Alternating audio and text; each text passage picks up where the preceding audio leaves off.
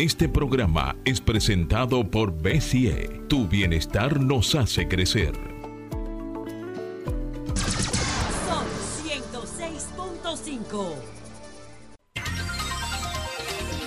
Son las 6:58 minutos.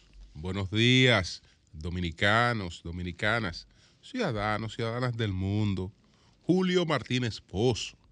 Los comentarios de los temas más importantes en el programa de mayor influencia de la radio y la televisión nacionales. En este martes 27 de diciembre, 27 de diciembre del año 2022, que ya se nos va el año 2022, pues buenos días, buenos días a todo el equipo del Sol de la Mañana, la audiencia de Sol, la de Telefuturo Canal 23 y todas las personas que eh, dan seguimiento a nuestros contenidos a través de las plataformas sociales. Gracias a todos. Bueno, como siempre, nosotros eh, traemos nuestros temas de la agenda, se incorporan otros temas también, porque así, así es la radio, ¿no? Así es la radio. Entonces nos preguntamos, ¿por qué Roma, por qué Roma escoge al cristianismo y no al judaísmo como la religión oficial? ¿Por qué ocurrió esto? Eh, por otra parte, sabemos que se produjo ayer el apresamiento de Chelo Alcarrizo.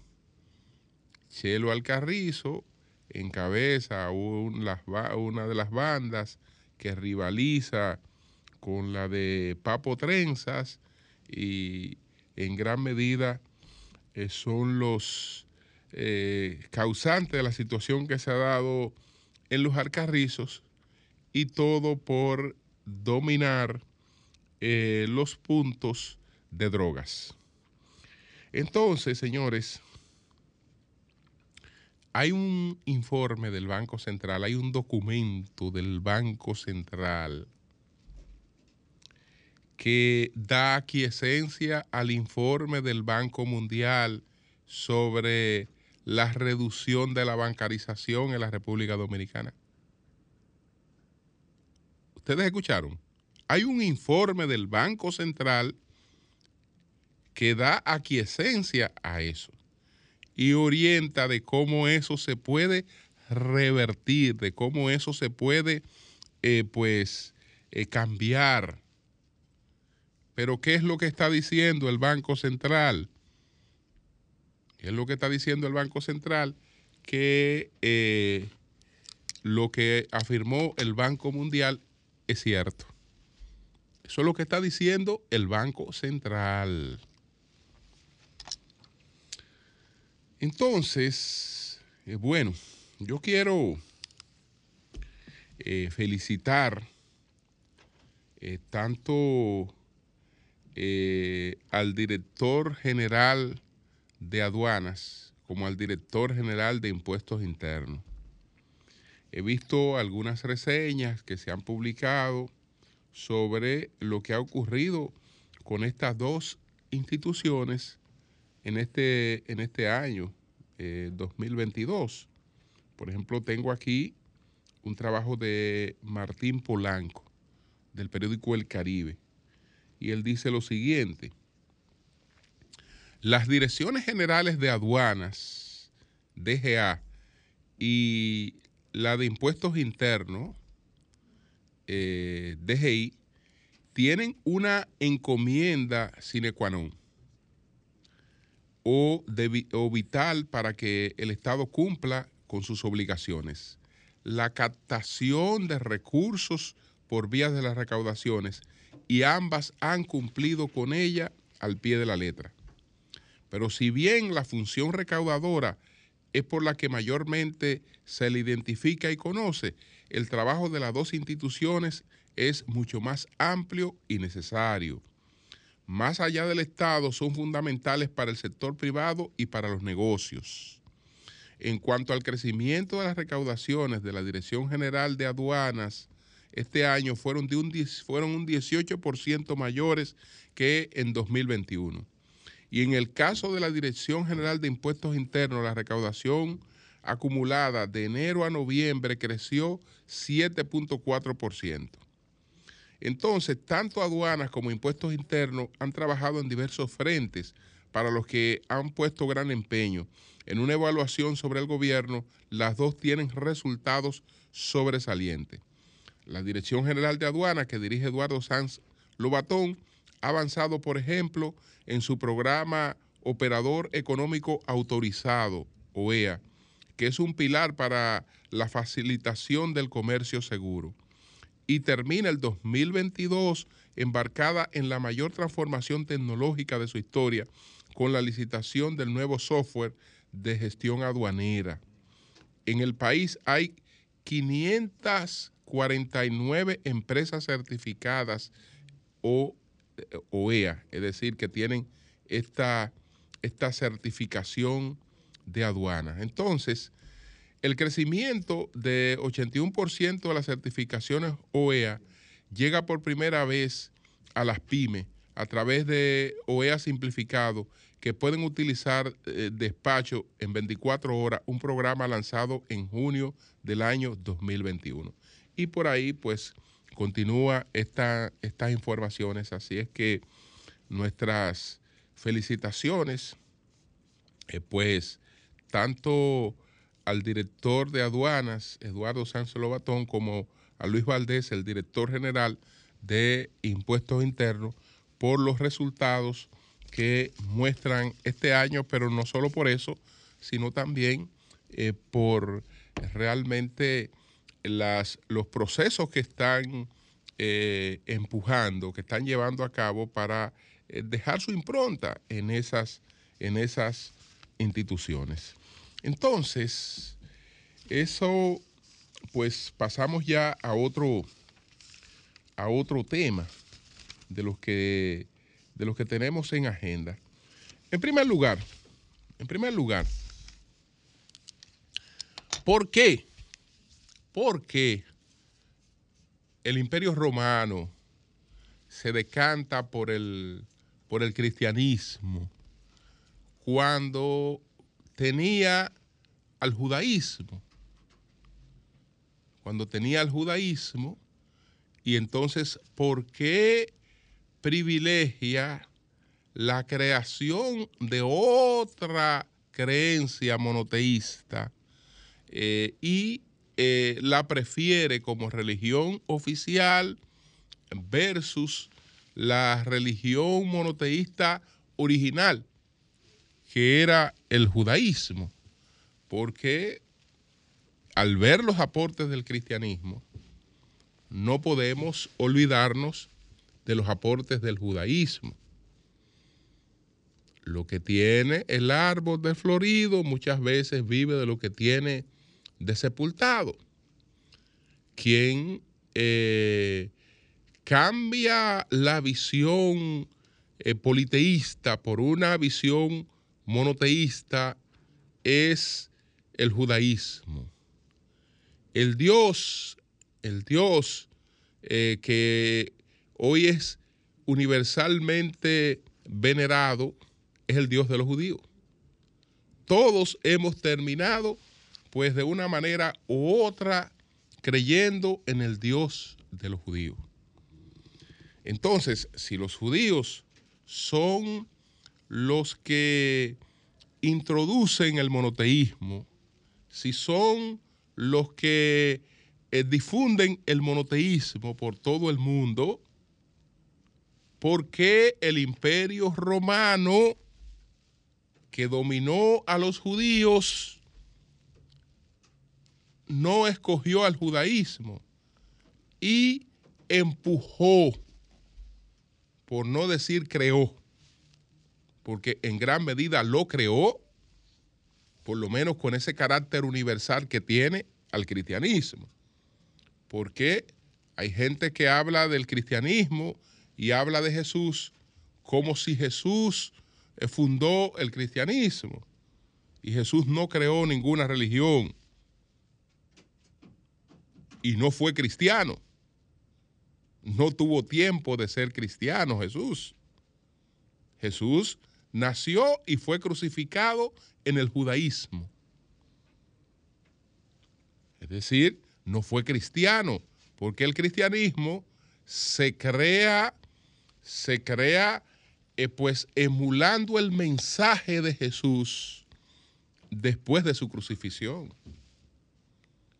Pero muchos años después, muchos años después, el, el movimiento, la comunidad primitiva no se denominaba cristiana, era la de los pilares, era la de los pilares. Eh, esta designación de, de, cristiano después, eh, como se le va a llamar a los seguidores de Jesús, eh, pues ya va a surgir muchos años después en las comunidades greco-romanas, en, en las poblaciones greco-romanas. Es decir, que Jesús no fue cristiano, no fundó el cristianismo, no fundó el cristianismo. El cristianismo se creó después de la muerte de Jesús, eh, pues en homenaje, eh, siguiendo las creencias, siguiendo el mensaje que había dejado Jesús, eh, las cosas que él había dicho, porque tampoco escribió nada, sino todas las, las, cosas que él había dicho o que se, le, se les atribuye haber se les atribuye haber, haber planteado. Entonces, el, el imperio tenía al judaísmo y convivió con el judaísmo y trató, trató de asimilar el judaísmo. Pero el judaísmo, el judaísmo era impenetrable por varias razones. El judaísmo nunca ha sido una creencia proselitista. Y cuando estoy hablando de proselitismo, no estoy hablando del el proselitismo como lo conocemos hoy, porque el proselitismo no nació buscando votos. El proselitismo no nació buscando votos para eh, ganar unas elecciones o afiliados para un partido. El proselitismo surgió eh, pues buscando adeptos a una fe. Eso, eso, es lo que es el proselitismo eh, realmente en, sus orígenes. Y el, y el judaísmo nunca fue una religión proselitista sus hijas, sus hijas sí lo fueron. Sus hijas o sus hijos sí lo fueron.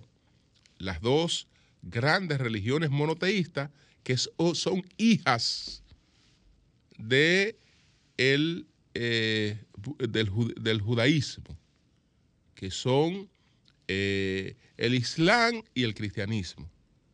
Esa, esa, esos hijos o esas hijas de eh, pues esas religiones que son hijas de el judaísmo. Esas dos religiones, a diferencia de, de la madre, sí son proselitistas y sí surgieron con un carácter proselitista. Pero el judaísmo era muy difícil de asimilar por el imperio romano, porque no se adaptaba, no se flexibilizaba a los intereses del imperio. Podía convivir con él, pero cada cual con su naturaleza y cada cosa en su lugar. Era incómodo porque el imperio lo encabeza un emperador pero el, el emperador, el emperador en una sinagoga no es otra cosa que un gentil. No es otra cosa que un gentil. Usted sabe qué espacio le toca al emperador en un templo judío. La galería de los gentiles. La galería de los gentiles. Es decir, no es el templo católico que conocemos hoy o, la iglesia de culto eh, de denominaciones evangélicas que conocemos hoy, donde todos podemos acudir a un salón y sentarnos en orden de llegada, pero ahí no hay diferenciación entre las categorías de las personas que están allí, sino que todos los que acuden eh, son hermanos, son iguales. En el templo judío las cosas no eran así, no eran así. Es decir, solo los judíos conversos estaban en la parte céntrica de un templo que estaba subdividido en distintos espacios. Entonces, a los que no eran judíos le correspondía la eh, galería de los gentiles. Y eh, después estaba el espacio realmente de mayor privacidad a la que solo accedía el, sumo sacerdote, que era el Santo Santorum. Entonces, primero, estamos hablando de un culto de un pueblo dominado que en su práctica cotidiana no se comporta ante el emperador como un pueblo dominado. ¿Por qué? Porque su culto no se lo permite. Primero prefieren la muerte primero prefieren la muerte, pero eh, realmente las cosas son así. Si usted no es judío, usted no le corresponde este espacio, usted le corresponde otro espacio.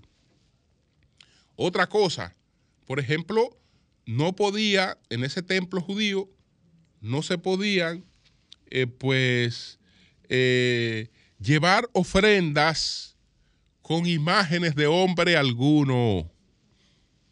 La moneda del templo judío era una moneda especializada eh, porque no tenía imagen de hombres. Y no importa que ese hombre fuera el emperador, no se podía ir con una moneda que tuviera cara de hombre alguno, por más grande que fuera ese hombre. Entonces, eh, por eso, por eso es que ustedes ven que hay alguna cosa de la que que se distorsionan un poco en la tradición cristiana y quien no conoce la tradición judía las asume como verdad del cristianismo, pero son cosas que hay que colocarlas ciertamente en cuestionamiento. Hay que colocarla en cuestionamiento porque eh, nunca fue cierto que de repente aparecieron unos mercaderes en el templo y que esos mercaderes, pues Jesús se encontró con ellos y los expulsó de allí, diciéndole que la casa de su padre no era casa de negocio. Eso nunca pudo haber ocurrido dentro del judaísmo. Porque cuando ese muchacho nació, esa tradición tenía miles de años. Y esa gente siempre estuvo allí. ¿Por qué estaba allí? Justamente por lo que acabo de decir como cuando usted llevaba la ofrenda, esa ofrenda, no importa que fuera del emperador, no podía tener cara de hombre, esa, ofrenda, entonces el propio templo tenía los espacios donde se intercambiaba esa moneda por la moneda del templo. Los animales que iban a ser sacrificados también tenían unas características especiales. Entonces, eh, se llevaban los animales para el sacrificio, pero esos animales eran canjeados por otros que eh, estaban aptos para el sacrificio. Y así por el estilo. Entonces, eso no fue algo que apareció de repente, no. Eso era parte de la organización del templo.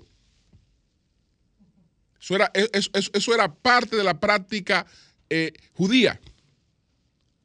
Entonces, Todas esas cosas se hacían muy incómodas para Roma, porque ya Roma Roma no tenía ningún problema en acoger al judaísmo como su religión, porque ya Roma eh, había, se había producido en Roma algo que parece eh, que es contradictorio, porque lo que ocurre siempre es que el que domina, el que domina impone su cultura. Sin embargo, con Roma no ocurrió eso. Es decir, Roma dominó a los griegos, pero quien le comunicó su cultura a Roma no fue Roma a los griegos, sino los griegos fue lo que le comunicaron el peso de su cultura a Roma. Pasa lo propio con los judíos y los judíos son los que le comunican a toda la humanidad la creencia en un solo Dios, es decir, lo que imponen esta, esta cultura, esta fe de creencia en un solo Dios son los judíos. Pero esa creencia eh, no era tan flexible como para convertirla en el eje, en un factor de unidad de un imperio que ya eh, experimentaba cierta decadencia y necesitaba un elemento de cohesión y entendió que ese elemento de cohesión era, era, era la religión. Entonces no podía ser el judaísmo por esas incomodidades que tenía el judaísmo y por esa lectura que tenía el judaísmo de que el Dios y todas las cosas eran para ellos y los otros, pues podíamos ser una ñapa añadida, pero que todo era para ellos. Entonces, ¿qué, qué, hace, qué hace el judaísmo? El judaísmo aprovecha, el, Roma, Roma aprovecha la división o las dos corrientes en las que quedan divididos los seguidores de Jesús y se decanta por una de ellas. Sobre todo porque la primera, que era la más fuerte, desaparece después de la guerra contra los judíos. Eh, desaparece la comunidad primitiva que tenía como, como cabeza a Santiago, el hermano de Jesús. Santiago era, digamos, un ortodoxo en, en sus creencias, porque mientras eh, sostenía el apóstol de los gentiles que la fe era la base de la salvación, Santiago entendía que la obra, la vida era la base de la fe. Y solo a través de la vida se accedía a la fe y a la salvación. Es decir, no es que usted crea, no es que usted crea, no, es que esa creencia tiene que estar reflejada en su vida tiene que estar ratificada por su vida, por, por su forma de vida, por su, por su renunciación eh, a todo lo material y eh, pues y por su obra. Y entonces, realmente, la Roma termina entendiendo que la versión paulista, la versión paulista es una versión que podía eh, ser más provechosa, porque la versión paulista es la que le da al mensaje de Jesús el carácter universal. Quien entiende que ese mensaje de Jesús, de ese crucificado, no es igual a los otros crucificados, que esas cosas que él dijo tienen un carácter católico, es, eh, es Pablo. Y cuando dice que eso es católico, lo que este caballero ha dicho es católico, es lo que está diciendo que eso es universal que eso no es verdad que era solamente para los judíos.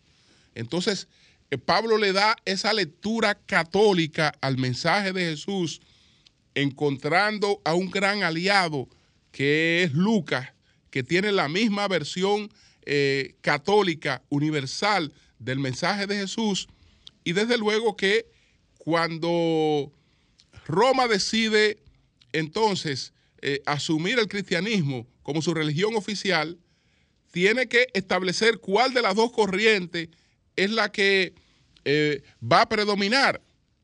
Y ya eh, Santiago había sido lapidado, ya la comunidad primitiva había sido destruida, quedaba muy dispersa. Entonces el momento era propicio, pero estamos hablando de que el momento fue propicio 400 años después. Porque si bien es cierto que la conversión de Constantino se produce en el año 325, la canonización, que es la que le da el carácter absolutamente paulista al mensaje de Jesús, se produce en el 398, que es la canonización de los evangelios. Cuando ellos dicen, el relajo tiene que ponerse en orden. Por ahí andan 80 mil evangelios con lectura distinta. No, no, no, no.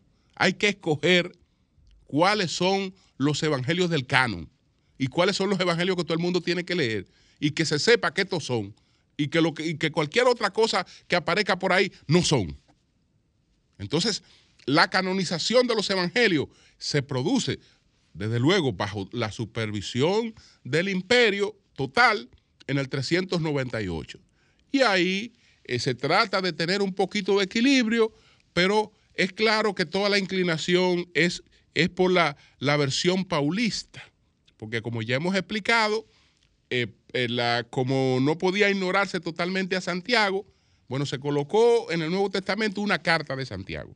Vamos a poner una carta de Santiago aquí. vamos a poner dos cartas de Pedro. Vamos a poner tres cartas de Juan pero tírame 14 cartas de Pedro ahí. Y ahí la cosa quedó eh, claramente establecida de cuál era la versión eh, en base a la cual se iba a, convertir en universal esa creencia. Lamentablemente todo ese esfuerzo no bastó para lo que el imperio quería, porque el imperio no duró un siglo. Eh, no sobrevivió un siglo. Ya en el 476 canoniza los evangelios, en el 398, pero ya en el 476 ha caído el imperio romano de, Occidente. Entonces, básicamente por eso, porque aún queriendo y así habiendo hecho un esfuerzo de muchos años por eh, declarar, porque la religión oficial fuera el judaísmo, el judaísmo era impenetrable. Y lo sigue siendo todavía. Lo sigue siendo todavía porque todavía no es una religión, no es una creencia proselitista. Usted nada más es judío si nace judío o si experimenta una conversión a la cultura judía, una asimilación a la cultura judía. Pero no es que yo pasé por la I, eh, me gustó la prédica, me arrepentí y aquí estoy yo eh, como, como judío. No, no, no, no no, Ellos no les interesa eso. No les interesa eso. Entonces eso le interesa al Islam, que está creciendo bastante, y le interesa al cristianismo, que ha seguido creciendo en sus distintas versiones, en la protestante y en, la católica. Entonces, básicamente fue esa la razón por la que eh, el imperio se fue por el, por el, por el cristianismo. Entonces, bueno, el apresamiento, ya nos vamos a otro tema, el apresamiento del señor Chelo Alcarrizos. El señor Chelo Alcarrizo, después de los líos de los Alcarrizos, cuando la policía se pone dura tras él, se fue a Colombia, pero se fue a Colombia el 22 de diciembre. Se fue a Colombia, en Colombia fue apresado y fue eh, extraditado a la República Dominicana y ya está en la República Dominicana. Este señor encabeza una banda que es la banda que se está, que ha tenido enfrentamiento con la banda de, Papo Trenza, que en principio, eh, pues, se creía, se creía o se difundió que entre los muertos de los alcarrizos estaba eh, Papo Trenza, resulta que el cabeza de la otra banda tampoco está muerto, sino que era un hermano. Y que él incluso eh, fue al hospital a ver el cadáver de su hermano y juró que se iba a vengar de la policía, eh, de, la, de la gente de Chelo y de todo el mundo con relación a lo que a lo que ahí había, ahí había ocurrido. Bueno, esto es una reproducción de lo que se da en distintos sectores. Esto se parece mucho a el enfrentamiento que liquidó en el Pentágono, en Herrera, eh, la banda de Gilbert, eh, que en principio era parte de la de alias El Muerto, después Gilbert se, independizó, se inició la guerra entre alias El Muerto y alias Gilbert, y allí se produjeron la cantidad de muertos que, se, que, se han producido. Y después los acontecimientos que nosotros estamos viendo en Villamella, todo esto tiene que ver con eso, con eh, estos enfrentamientos, estos enfrentamientos que son por el control de áreas, de, de lugares donde se hacen los atracos, donde se vende la droga. Eh, nadie quiere que otro vaya y le, y le incursione y le tome, y le tome su zona. O, están también las mujeres, están una serie de cuestiones que están eh, establecidas cada cual en, en, su zona, cada cual en su zona, en su, en su zona de dominio. Esto, cuando nosotros empezamos a ver el tema de las pandillas juveniles en la República Dominicana, bueno, desde la óptica del marxismo, esto se veía como eh, una expresión distorsionada de la lucha de clases. Eh, hoy eso no tiene que ver absolutamente nada con eso. No tiene que ver nada con eso. Yo creo que esto es parte, es parte de la lucha por el control de recursos rápidos, rápido y por eh, la ostentación de poder.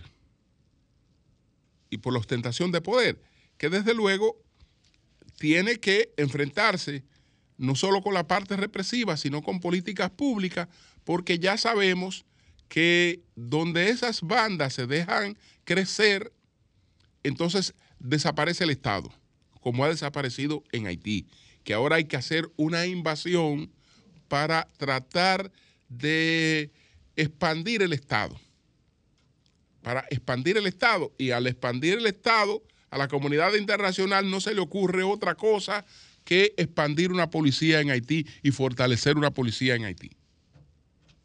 Entonces, eh, desde luego que ahí es una, es, es, una situación sumamente, sumamente desafiante porque se nos están dando cada vez con más frecuencia.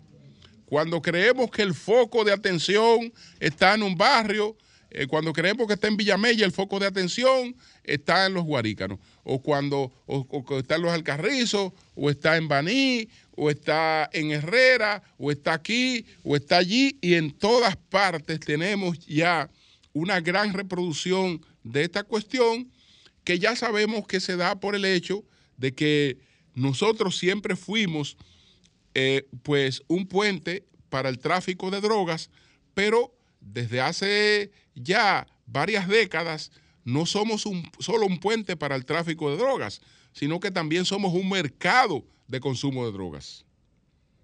Y eh, todo eso realmente eh, se da eh, con estructuras criminales.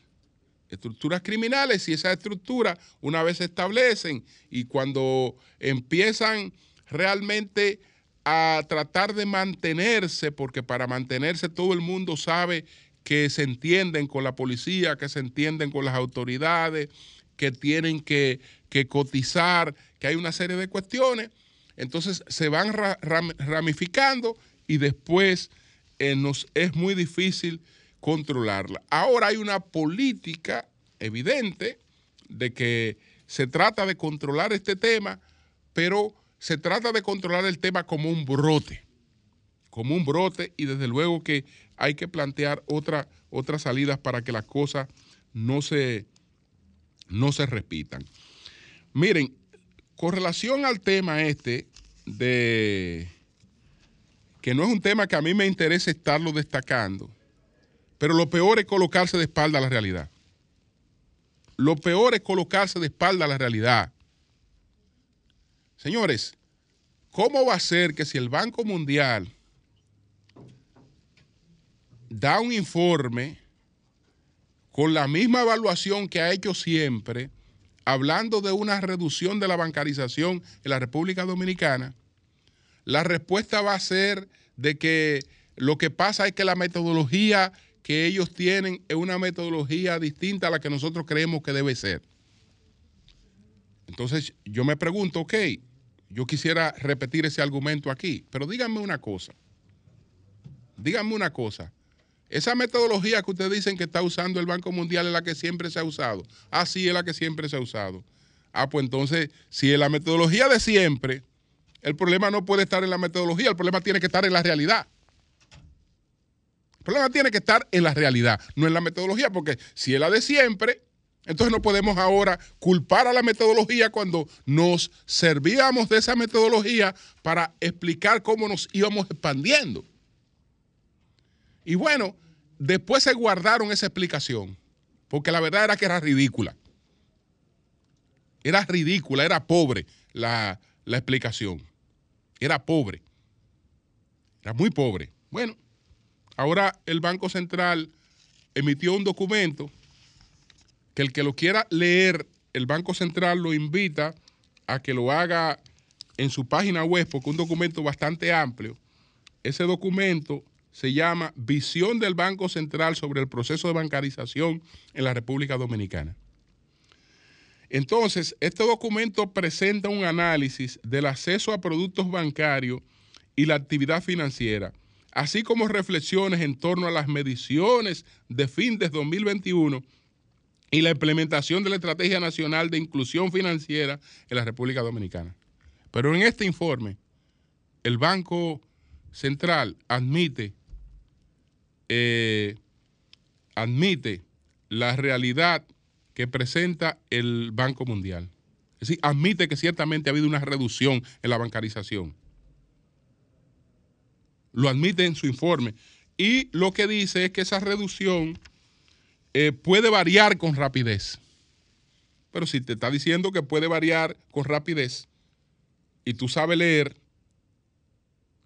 por lo menos si tú tienes una lectura comprensiva, te están admitiendo que eh, se produjo lo que, lo que el Banco Mundial está describiendo. Entonces dice, el Departamento de Regulación y Estabilidad Financiera del Banco Central Dominicano consideró ayer en un análisis que la reducción en la tenencia de cuenta bancaria observada en los datos de la fin de, fin de 2021 del Banco Mundial puede variar favorablemente y con relativa rapidez, con un contexto oportuno y políticas financieras adecuadas.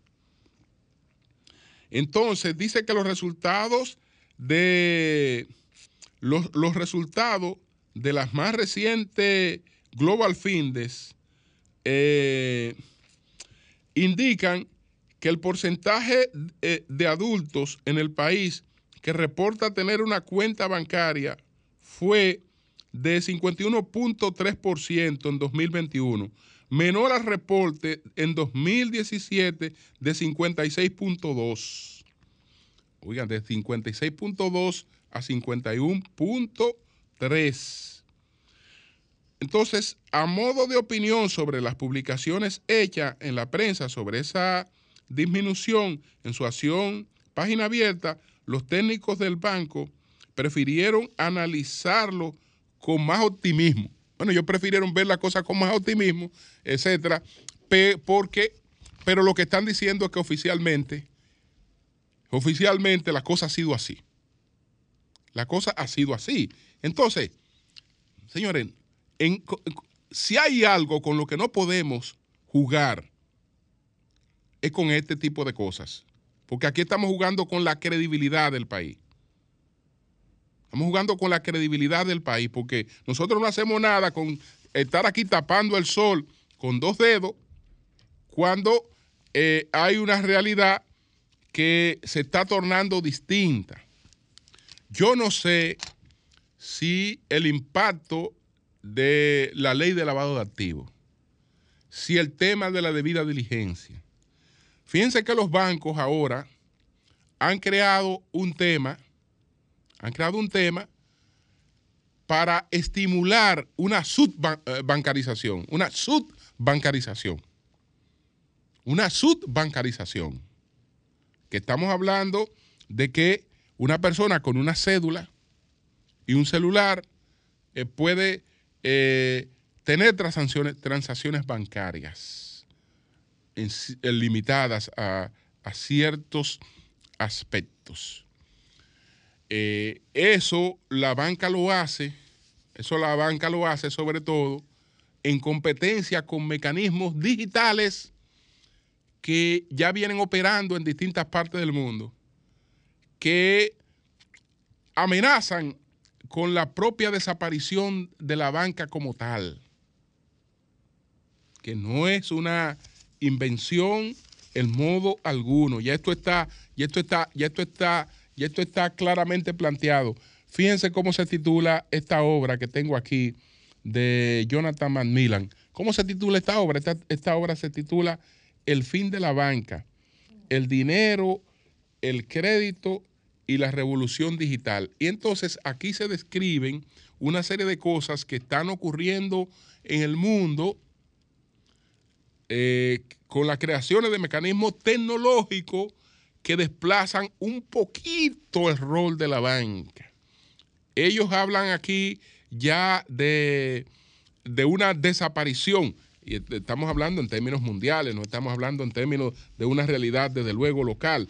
Pero eh, son cosas para las que hay que prepararse. Entonces, en sus conclusiones, ya para viendo las, las conclusiones, ellos dicen, eh, bueno, que este fenómeno, que este fenómeno ya está, que este fenómeno ya está, este fenómeno, entonces, eh, pues hay que, hay que prepararse para, para él. Vamos a ver aquí, estoy buscando la parte de la de la, de la, conclusión, eh, bueno, es posible, es posible que con el tiempo los intermediarios de la banca pasen a ser los eslabones prescindibles de la cadena. Las finanzas pueden seguir el mismo camino que la música y la edición. Una red de información unida por un lenguaje común hace que ese modelo de finanzas eh, desintermediadas eh, pues sea una posibilidad más realista. Ese momento ha llegado, la banca es ya el eslabón prescindible, el que ya no se necesita, según ellos, aunque ellos mismos dicen lo siguiente.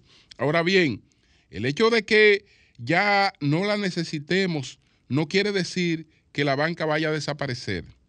El progreso tecnológico por sí solo no acabará con ella. La banca está demasiado omnipresente porque crea dinero a partir del crédito. Es, es muy, porque crear dinero a partir del crédito es muy atractivo. Y como veremos a continuación, tener dinero interno posee una ventaja crucial sobre otras formas de crédito.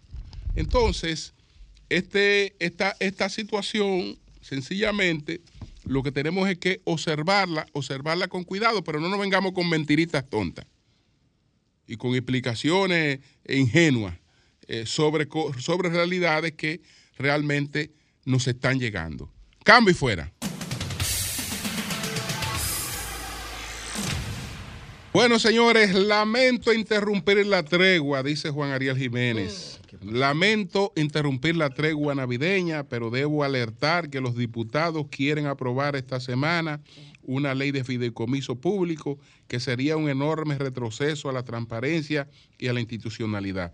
Lo propio, lo propio está planteando también eh, Omar Fernández, el diputado Omar Fernández, con relación, está haciendo algunas observaciones parecidas con relación a la ley de fideicomiso. Es decir, que se va a discutir hoy en, la Cámara de Diputados. Yo creo que estas discusiones lo mejor es rodearla de transparencia y no hacerla de acechón. ¿eh? No hacerla de acechón porque entonces eh, dan eh, la sensación. dan la sensación de otra cosa. dan la sensación de otra cosa. Buenos días, adelante. Buenos días. Buenos días. Adelante. Buenos días, Julio. Buenos días, Sol. Julio. buenos días. Ayer había un debate de la caja navideña y los bonos. ¿Usted sabe por qué estaba en contra de los bonos? En Santiago, Luis Rodríguez estaba en una fiesta de los abogados y estaba rifando los bonos a los abogados. Yo tengo el video conmigo a mano que Ulises Rodríguez, candidato a síndico del PRM, estaba en Santiago rifando los bonos los bonos navideños que del gobierno. Bueno, bueno, vamos a ver eso, vamos a ver eso porque no hay porque no hay necesidad de eso, no hay necesidad Pero que de mande el video, Julio. Claro, vamos a ver eso. Porque usted está haciendo una denuncia. Claro, claro, porque yo le dije a ustedes, eso... yo le dije a ustedes que recibí varias denuncias durante el fin de semana de personas que fueron encargadas para repartir esos bonos que estaban haciendo negocios con ellos. Eso es verdad. Yo recibí varias denuncias. Yo también recibí algunas. No una ni dos, varias. Bueno, vamos a ver, porque esos bonos todo el mundo sabe que están dirigidos a personas que los necesitan. Pero hay, gente personas que, lo necesitan. Entonces, eh, yo no creo con una reunión de abogados, ahí se va a poner a a rifar bonos de esto. No, no creo. porque una cosa que. Ahora, Julio, que él tiene el video, lo que, pasa es que tú ves como el gobierno, los gobiernos pasados le enviaban las cajas a los dirigentes. En esa misma tesitura, el gobierno está mandando los bonos. Si te iban a mandar 100 cajas, te mandan 100 bonos y tú determinas que no debería ser, qué vas a hacer con ellos y cómo lo vas a entregar. A tu gente. ¿A quién más tú se la vas a dar? A tu gente. Claro.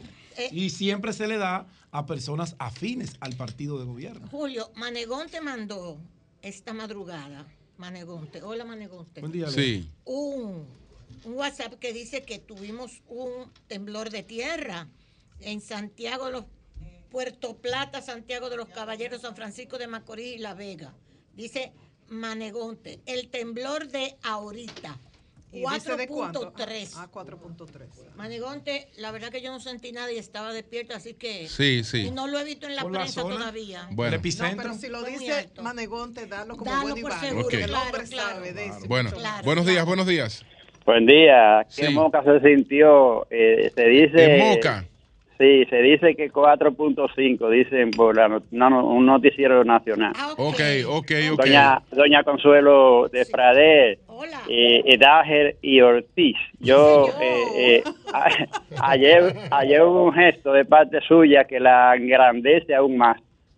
Eh, con, el asunto de, de, los policías. Mire, aquí en Moca, aquí en Moca se está dando en la Ramón, en la autopista Ramón Cáceres y en la calle Prolongación Antonio de la Mata, patrulla de la policía eh, registrando a haitianos y, haitianos que le enseñan documentos que están legal, supuestamente legal, porque eh, habría que ver si, si los documentos, la cuestión es que lo dejan y si le dan dinero. Y yo conozco un haitiano que le, le entregó los documentos y dijo, no, mil pesos le quitaron. Yo lo ah, conozco. Pues eh, es bueno que se investigue por parte de los comunicadores porque está pasando aquí en Moca. Muchas gracias. Muy bien, y muchas gracias a usted, muy amable.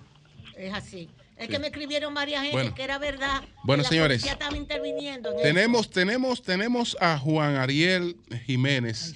Tenemos la conexión Juan Ariel Jiménez a través de Zoom y vamos a conversar con él eh, por esta advertencia que él ha hecho eh, sobre esta, la ley de fideicomiso, que los diputados estarían convocados para el día de hoy para conocerla. Eh, Juan Ariel, explícanos por qué entiende que esta ley de fideicomiso sería eh, perjudicial contra la transparencia. buenos días, Julio, y buenos días a todos los miembros de la Cámara. Les explico. Esta propuesta de ley que ya fue aprobada en el Senado contempla que los fideicomisos públicos puedan hacer uso de los fondos del Estado sin los debidos controles como cumplir con la ley de compras y contrataciones, que los contratos sean registrados en la Contraloría, incluso que puedan tomar prestado sin la aprobación del Congreso Nacional. Entonces, esto permitiría crear un gobierno paralelo. Yo les voy a dar un ejemplo. El Fideicomiso para becas. Entonces puede hacer una administración del dinero de las becas en paralelo al MESID, lo único que sin cumplir con todas las disposiciones que tiene el MESID. O el fideicomiso de la policía, por ejemplo. Hay un fideicomiso de la policía creado por este gobierno. Entonces, Este fideicomiso puede comprar lo que sea, incluso endeudarse, cosa que no puede hacer la Policía Nacional. Entonces, crear un gobierno paralelo sin los requerimientos de leyes de compras, de endeudamiento, sin todo el andamiaje jurídico para el uso de fondos públicos, a mí me parece que es el atentado más grande que tendría la transparencia y la institucionalidad. Esos, esos, fideicomisos son una evasión de la ley de contrataciones y evasión del control de la Contraloría. Y más. Absolutamente, y muchas otras cosas. Es una evasión de todo. Entonces, para, para... Pues y el Senado la aprobó, tú dices. Adelante, adelante.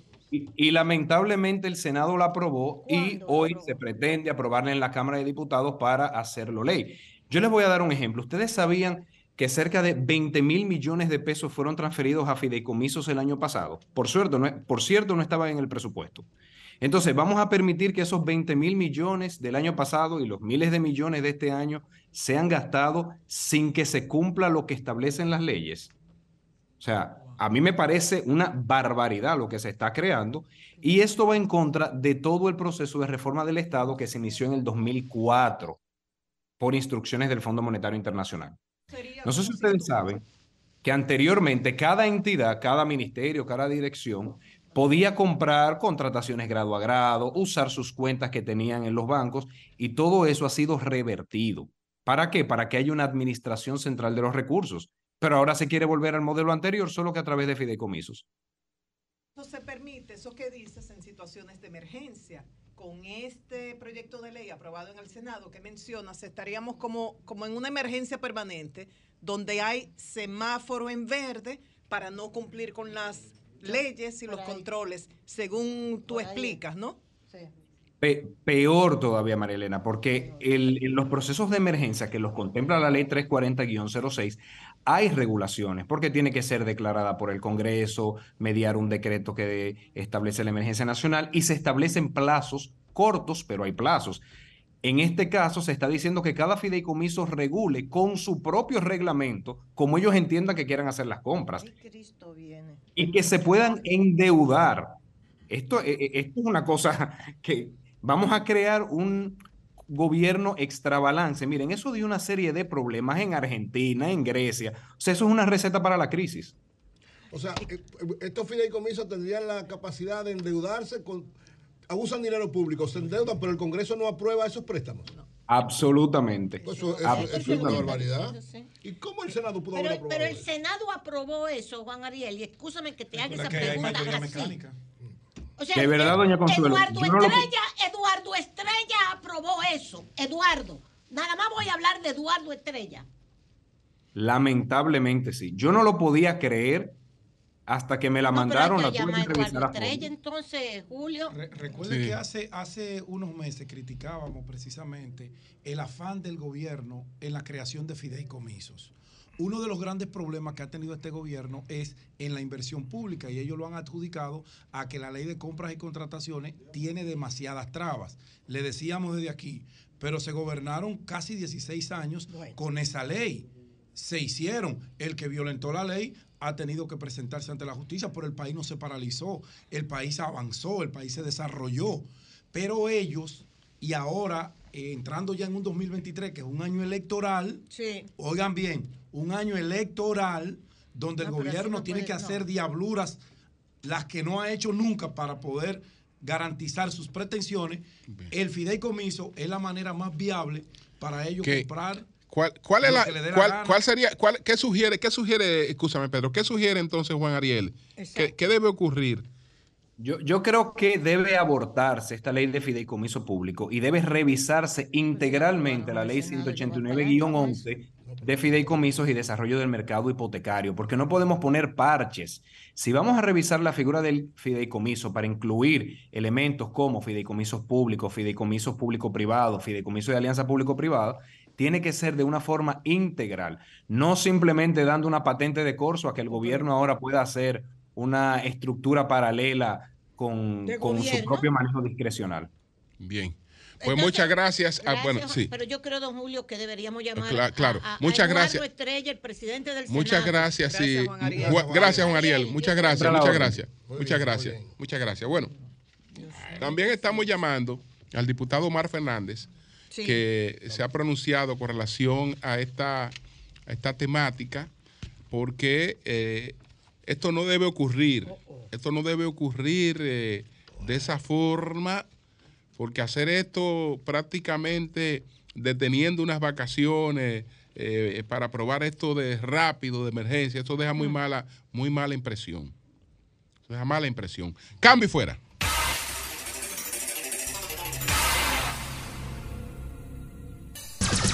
Son 106.5. 8, 6 minutos. Buenos días, doña Consuelo, adelante. Ah, bien, gracias, buenos días. Bien, entonces, eh, yo quisiera sinceramente que con este tema nosotros le pongamos atención porque esto es muy delicado. Sumamente. Y quisiera ver si el presidente del Senado, nuestro queridísimo senador Eduardo Estrella, nos explica sobre esto, porque estoy, estoy alarmada. Bien, en, el plano internacional, permítanme decirle esto. Mire, Jovita, yo te mandé una, es una fotografía. Estados Unidos planea atizar el conflicto en Ucrania. Estados Unidos, esa es la vocera de Relaciones Exteriores del gobierno de Putin, ruso. Y ella dice que Estados Unidos planea atizar el conflicto en Ucrania hasta el 2025.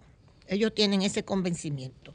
Pero no solamente, como siempre nos vamos con el New York Times y todo esto, yo quiero darle también un poco de la visión que tiene, pues, la parte de los rusos. Usted lo puede encontrar en Google, todo lo que yo estoy diciendo. Por ejemplo, Lavrov. Lavrov es el ministro, Sergei Lavrov, ministro de Relaciones Exteriores de Rusia, dice Lavrov, Estados Unidos y la OTAN quieren derrotar a Rusia en el campo de batalla para destruirla. Esto sale hoy, una entrevista que le dio Lavrov a la agencia TASS. Usted la puede encontrar en el periódico ruso, que está incluso en el canal de televisión, está aquí RT también que es ruso. Canal, son canales gubernamentales, para que estemos claros. No me gusta decir una cosa por otra. Washington también busca romper los lazos tradicionales entre Rusia y Europa y subyugar aún más a los satélites europeos, dice Lavrov, el canciller ruso.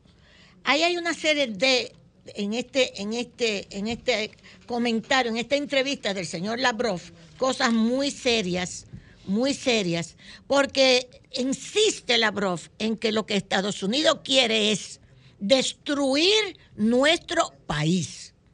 Según sus palabras, las acciones de Occidente y del presidente de Ucrania, Vladimir Zelensky, que está sometido bajo el control occidental confirman la naturaleza global de la crisis ucraniana.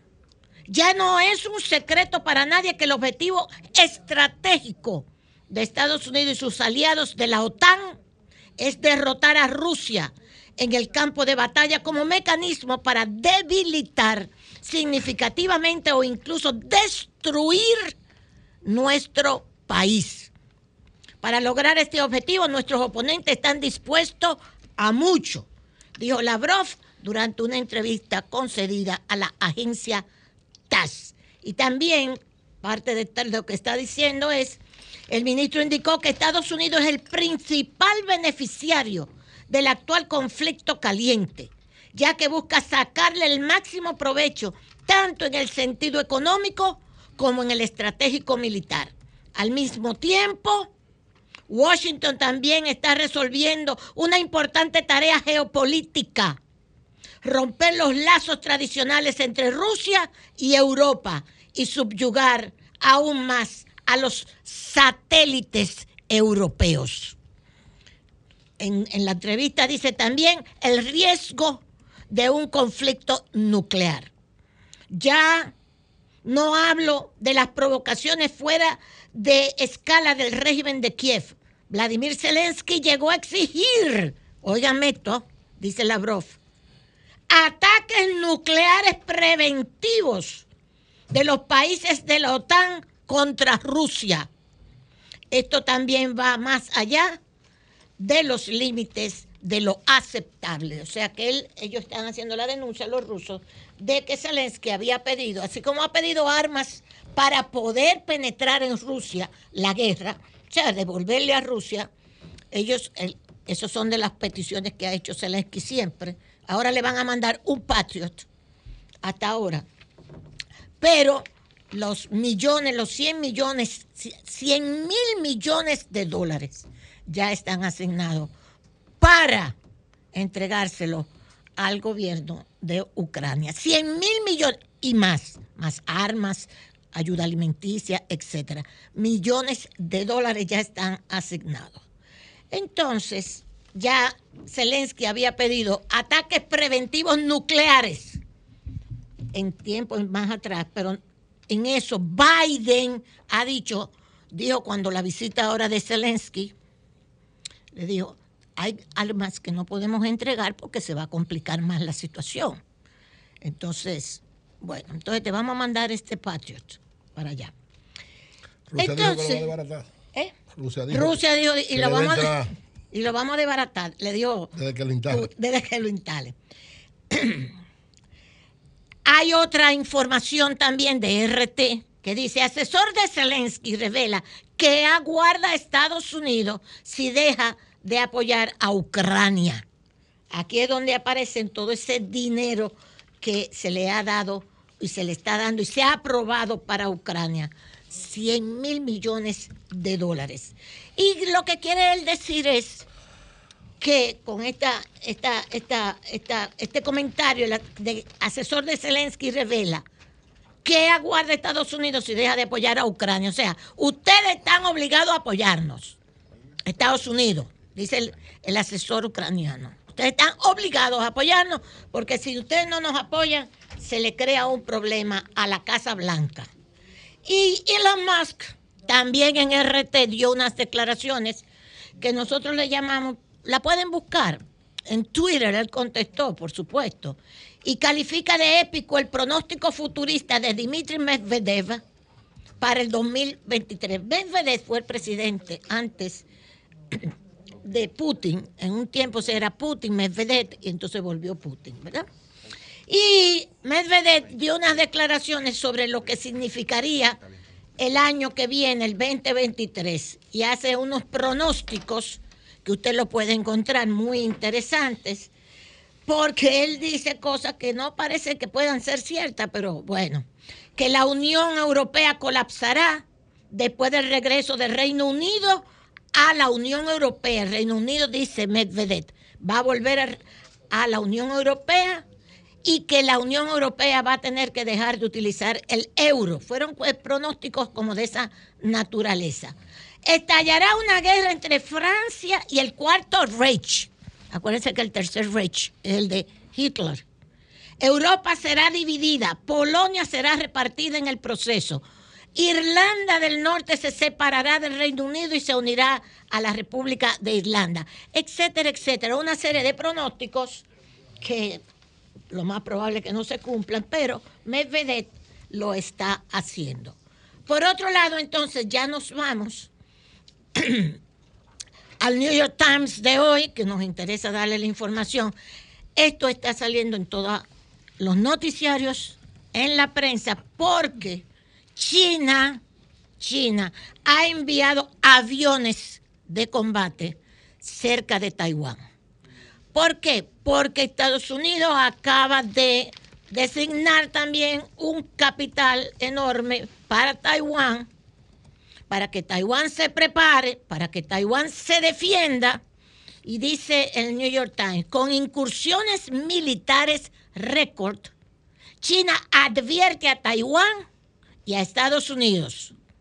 Taiwán dijo que China envió 71 aviones militares cerca de la isla después de que el presidente Biden reforzara el apoyo de Estados Unidos a Taiwán una de las primeras noticias que tiene el New York Times de hoy. Esto está en todos los noticiarios internacionales también. Hay un artículo también con respecto a, a, lo que sucede, a lo que sucede con la inflación en los Estados Unidos, un artículo de Paul Krugman, premio Nobel. Muy interesante. Vamos a ver cuando, yo creo que mañana viene. Mañana, mañana nosotros tenemos aquí a... Magín. A Magín. Sí. ah, qué bueno. Entonces se lo voy a dejar para mañana. Porque Krugman, Krugman ha venido planteando que las decisiones que se han ido tomando tanto en la Reserva Federal para bajar la inflación o para que no suba, no siga subiendo, ellos mismos están sorprendidos de que ha funcionado, pero que no están seguros de si sigue, seguirá funcionando. Entonces Krugman hace un artículo muy interesante con respecto a esto y dice, está amainando la tormenta inflacionaria. No se lo pierdan porque es un artículo que tiene que ver con la economía del 2023 y, y que nos va a afectar a todos. Imagínate lo que sucede en Estados Unidos nos sucede a todos. Por otra parte, ya finalmente, es bueno que sepan que hay otro artículo también que trata del Bitcoin, que dice, el Bitcoin aún no tocó fondo, pero podría volver a crecer en el 2023. Eso es algo de lo que se está discutiendo con el Bitcoin que si va a seguir funcionando, quedan todavía estas plataformas.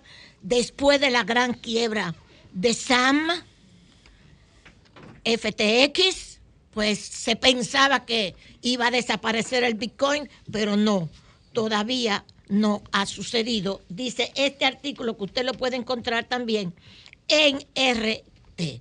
Y finalmente, los misiles Patriot o el misil Patriot que va a enviar Estados Unidos, dice la información hoy, va a estar listo, pero en seis meses.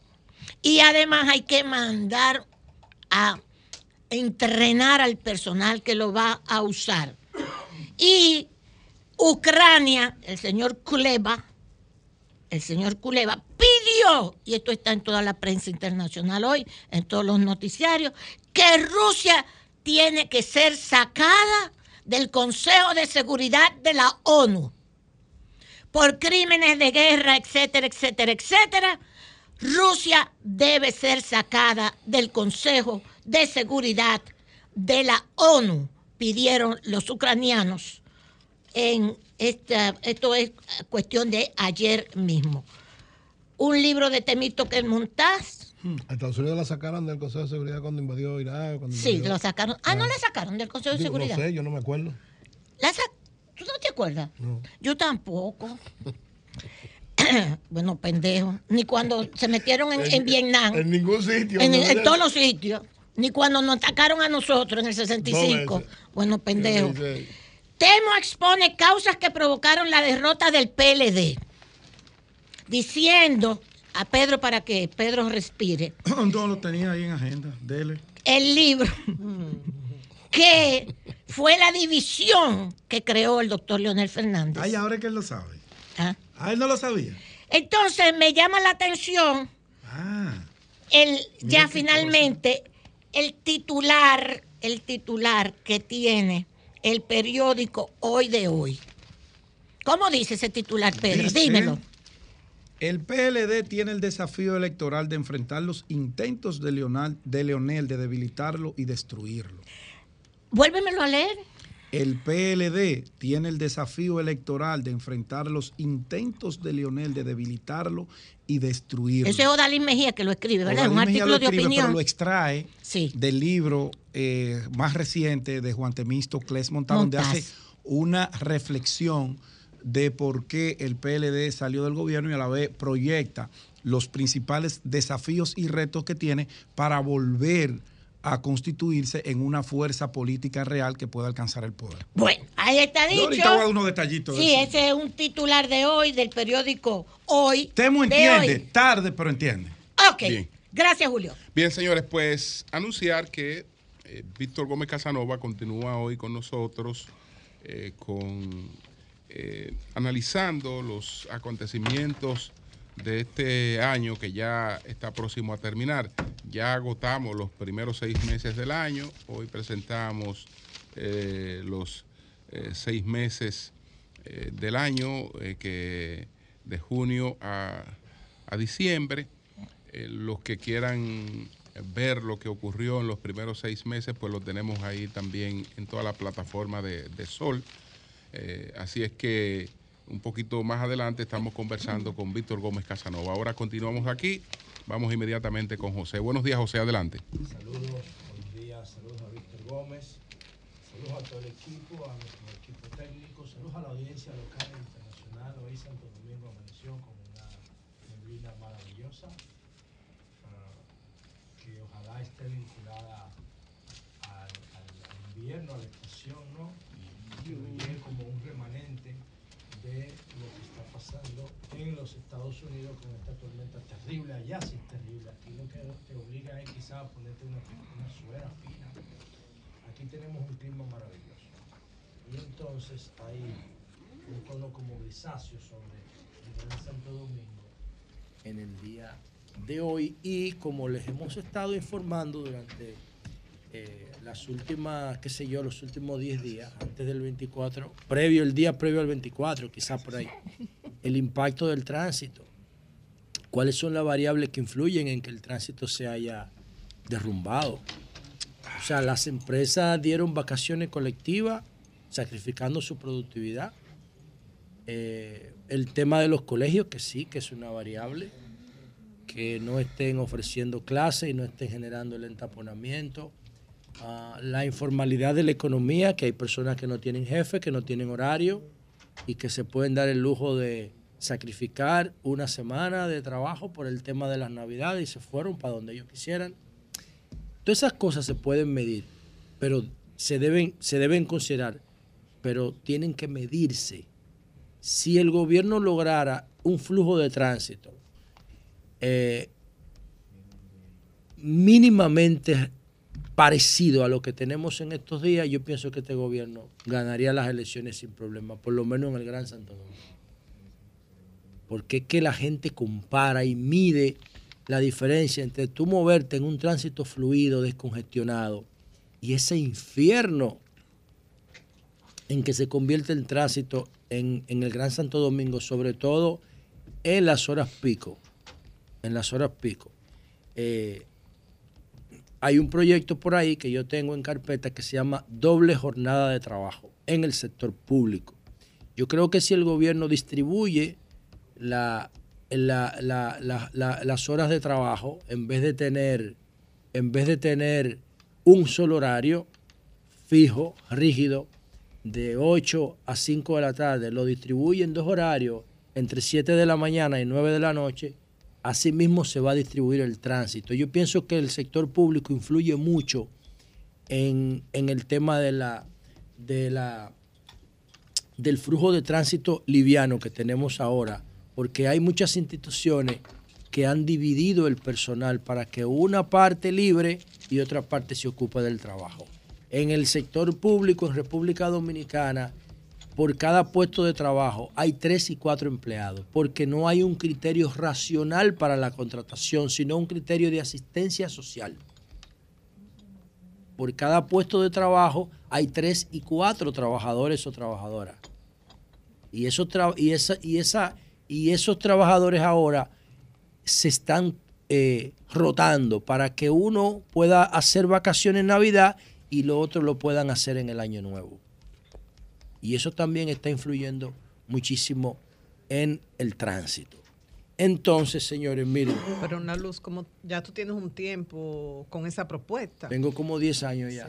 Y a mí siempre me inquieta cuando hablas de eso, eh, ¿qué pasaría en esos hogares donde hay un solo vehículo y la familia completa sale tempranito a dejar los niños en la escuela, eh, ella se queda en un lugar y él en otro lugar para trabajar. ¿Sabes que Entonces, esa propuesta debe estar acompañada con transporte escolar colectivo obligatorio. No necesariamente. Eso complicaría para familias que solo tienen primero, un vehículo. el transporte escolar, público y privado, es una prioridad que lo establece la ley 63-17. El, el gobierno no puede permitir que todo el mundo lleve sus hijos al colegio, porque eso, es un caos. Obviamente hay que crear las condiciones, tú tienes que crear paradas específicas para estudiantes con vigilancia del Ministerio de Educación o los colegios privados tienen que hacer su propio eh, sistema de transporte escolares acogiéndose a la ley porque está demostrado ahora que cuando el colegio sale, cuando la variable colegio, porque es más el colegio que la escuela pública, sale del tránsito, el tránsito se descongestiona. En Estados Unidos hay un carril que cuando va más de cuatro gente en un carro, Sí, ah, eh, para estimular que monten muchas personas en el carro. Entonces, el, lo del colegio es, es innegociable. El gobierno tiene que procurar que las personas no vayan individualmente a llevar y a buscar su al colegio. Tiene que haber un transporte colectivo para eso. Y los colegios pueden tomar esa iniciativa también y ser proactivos. oye, ¿dónde está lo que yo, cuando yo diseñé ese proyecto, yo pensé en la familia, en que la familia pudiera unirse al mediodía, que se pudiera concentrar por lo menos una hora. Entonces, los horarios del proyecto que está en la Cámara, eso yo lo deposité en el 2017. El, el primer horario entra a las 7 de la mañana y sale a la 1. Es corrido, no hay hora de almuerzo. ¿Por qué? Porque la hora de almuerzo el empleado la pone en el trato, la sacrifica y el empleador sacrifica una hora del contrato. Entonces por eso la jornada bajaría de 8 horas a 6, porque cada una de las partes sacrifica una hora. ¿Para que A cambio de que el trabajo sea consolidado. De 7 a 11 corrido, de 7 a 1 corrido.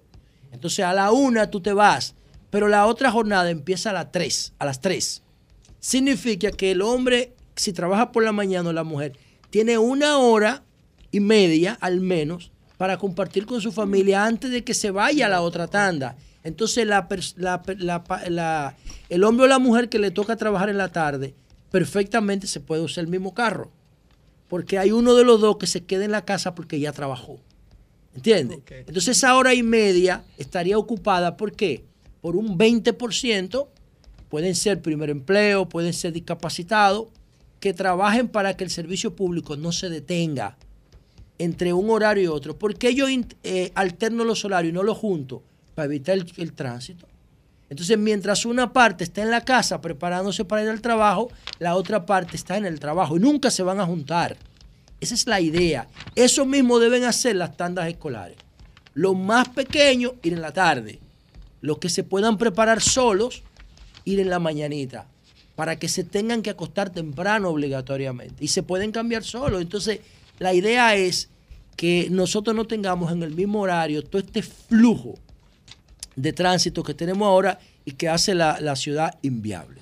Por otro lado, señores, brevemente, quería referirme al tema de, de Chelo Alcarrizo. Yo les había dicho a ustedes, Marilena no estaba acá en ese momento, que el tema de los Alcarrizos no era eh, de la banda Papo Trenza solamente. Yo les había dicho fuera del aire a ustedes que habían otros sustantivos a tomar en cuenta en la banda de los Alcarrizos. Ayer la policía hizo una nota oficial diciendo que este señor, Chelo Alcarrizo, ah, se había, había logrado salir previo a la Navidad a Colombia y que lo agarraron allá y lo devolvieron un eh, par de días después.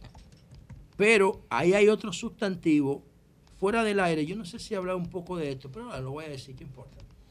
Ese chelo, yo no estoy seguro si es el mismo chelo cartucho. Ese, yo nunca había escuchado, en mi nota tengo aquí, que le dijeran chelo al carrizo. Yo no sé de dónde sale ese nombre. Yo lo tenía como chelo cartucho. Chelo cartucho era, formaba parte, si es el mismo, Diego Pesqueira que nos llame y nos explique, o la DNCD, formaba parte de la estructura de César el Abusador. Por eso es que lo estoy refiriendo por aquí, porque miren cómo son las ramificaciones. O sea, ese que le dicen Chelo al Carrizo, en mi nota yo lo tengo como Chelo Cartucho, que era parte de, que era parte de la estructura de César el Abusador y también como alias el regidor. Así tú lo habías dicho. Yo lo había dicho aquí, pero lo había dicho fuera del aire. Que junto a otros sustantivos, como por ejemplo, alia pan vacío. Ese es otro de los tipos que controla ahí. mi madre. Alia pan vacío. García, el policía. La banda amor de mercado. No es solamente la estructura de los papotrenzas. No, es que el, el, Estado perdió el control territorial de los alcarrizos.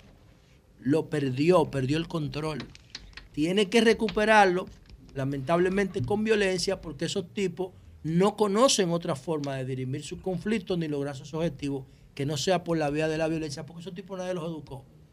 Esos tipos crecieron en esa marginalidad extrema. Oigan cómo se llama una de las bandas, Amor de Mercado. Oigan cómo se llama uno de los tipos que lidera, Pan Vacío. ¿Qué es lo que le dice a ustedes esos nombres, señor? Pan Vacío. ¿Eh? ¿Qué es lo que le está diciendo? Exclusión. ¿Qué es lo que le está diciendo a la sociedad? Y ambición. ¿Qué es lo que significa Chelo Cartucho? Con razón. Plomo. Entonces, ellos están hablando.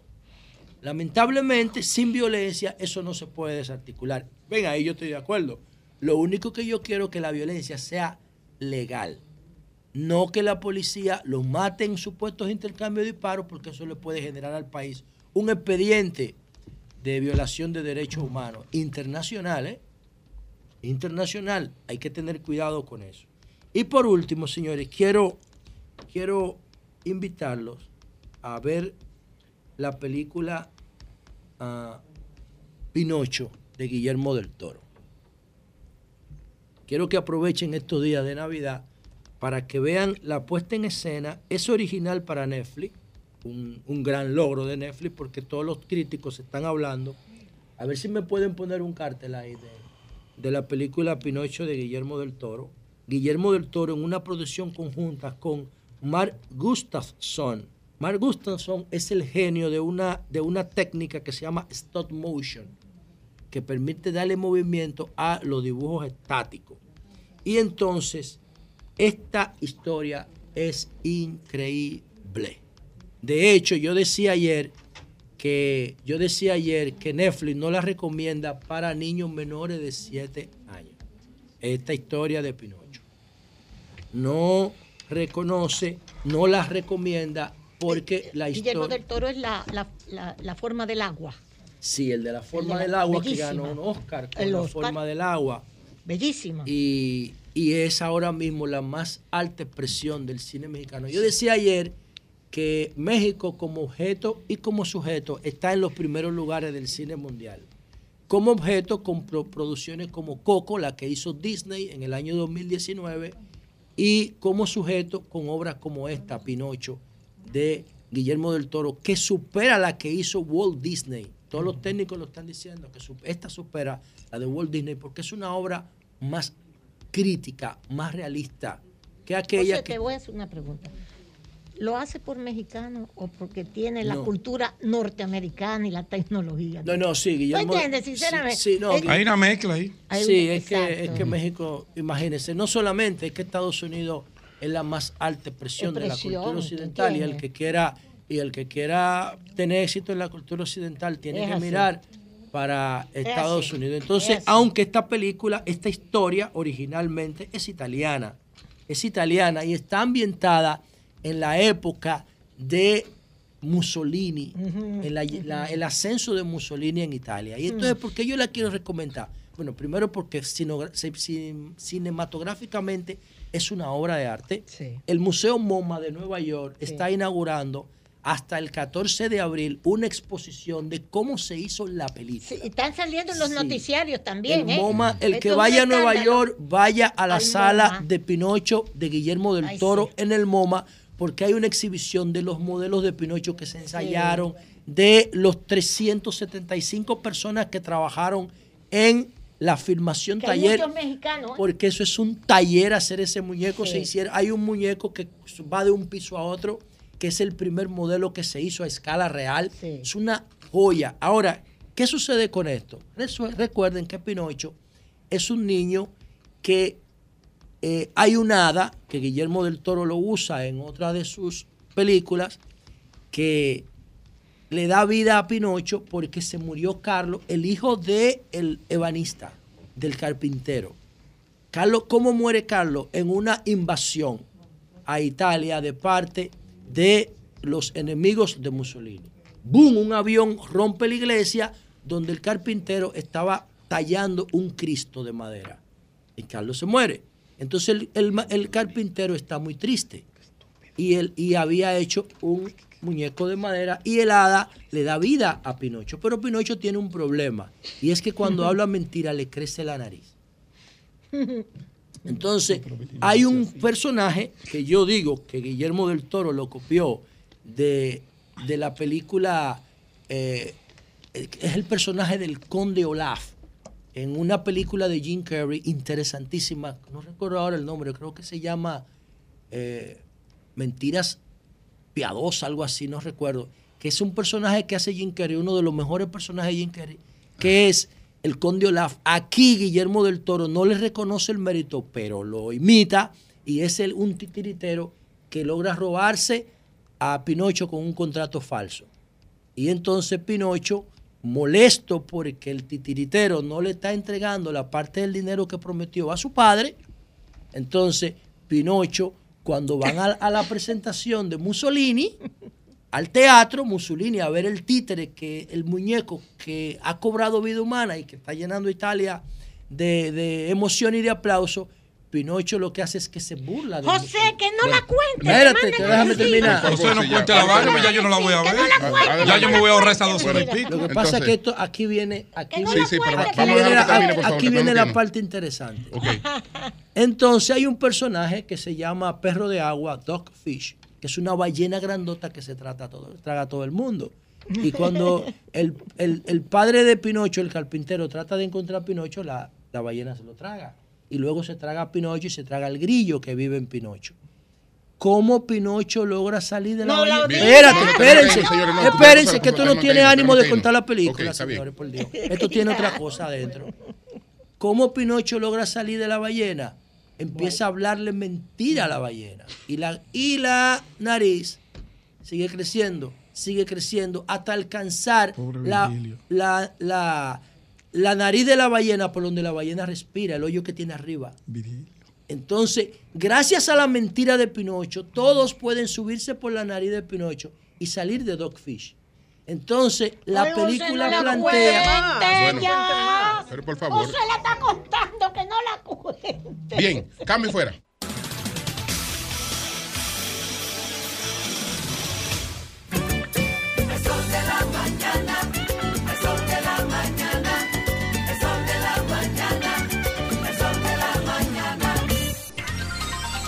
Son las 8.45 minutos. Víctor Gómez Casanova con los acontecimientos más trascendentes de el año 2022.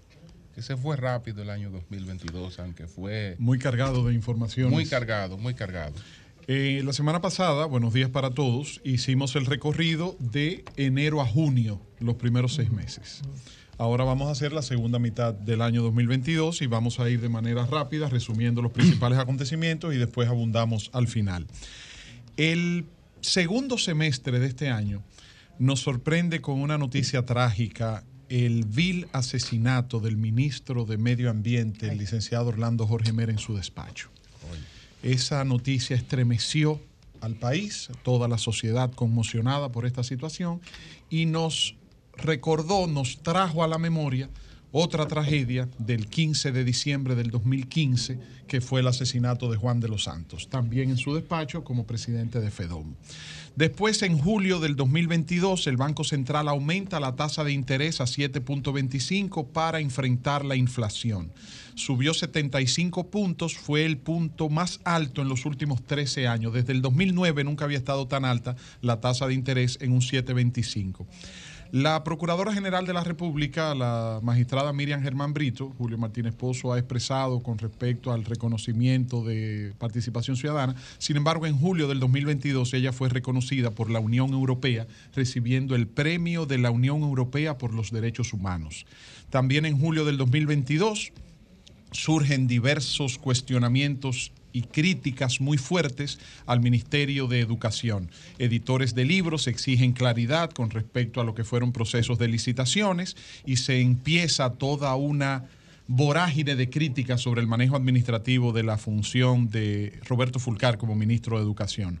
Se presenta el debate en el Congreso de la ley de extinción de dominio y los líderes del Congreso, tanto el presidente del Senado como el presidente de la Cámara de Diputados, aseguran que será aprobada en breve lapsus. La red Medusa que es la acusación que hace el Ministerio Público contra el ex procurador Jean Alain Rodríguez, empieza a presentar sus argumentos en, la justicia. Dicen que tienen más de 400 testigos y que han logrado una devolución de más de 800 millones de pesos.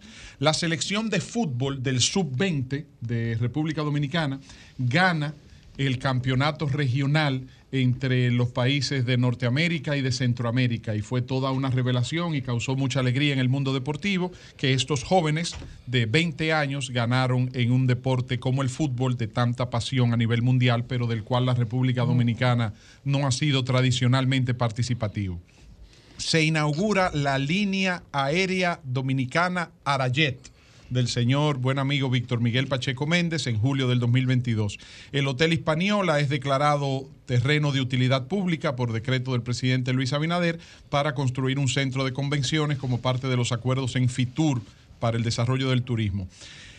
El presidente Luis Abinader en julio designa a Miguel Seara Hatton como nuevo ministro de Medio Ambiente y a Pavel Isa Contreras como nuevo ministro de Economía. También en julio de este año, Lisandro Macarrulla toma licencia como ministro de la Presidencia, que posteriormente ya convirtió en renuncia y fue designado en su lugar Joel Santos. En los primeros seis meses del 2022, 37 feminicidios también un incremento en las quejas por el polvo de Sahara y el sargazo en las costas de nuestras playas.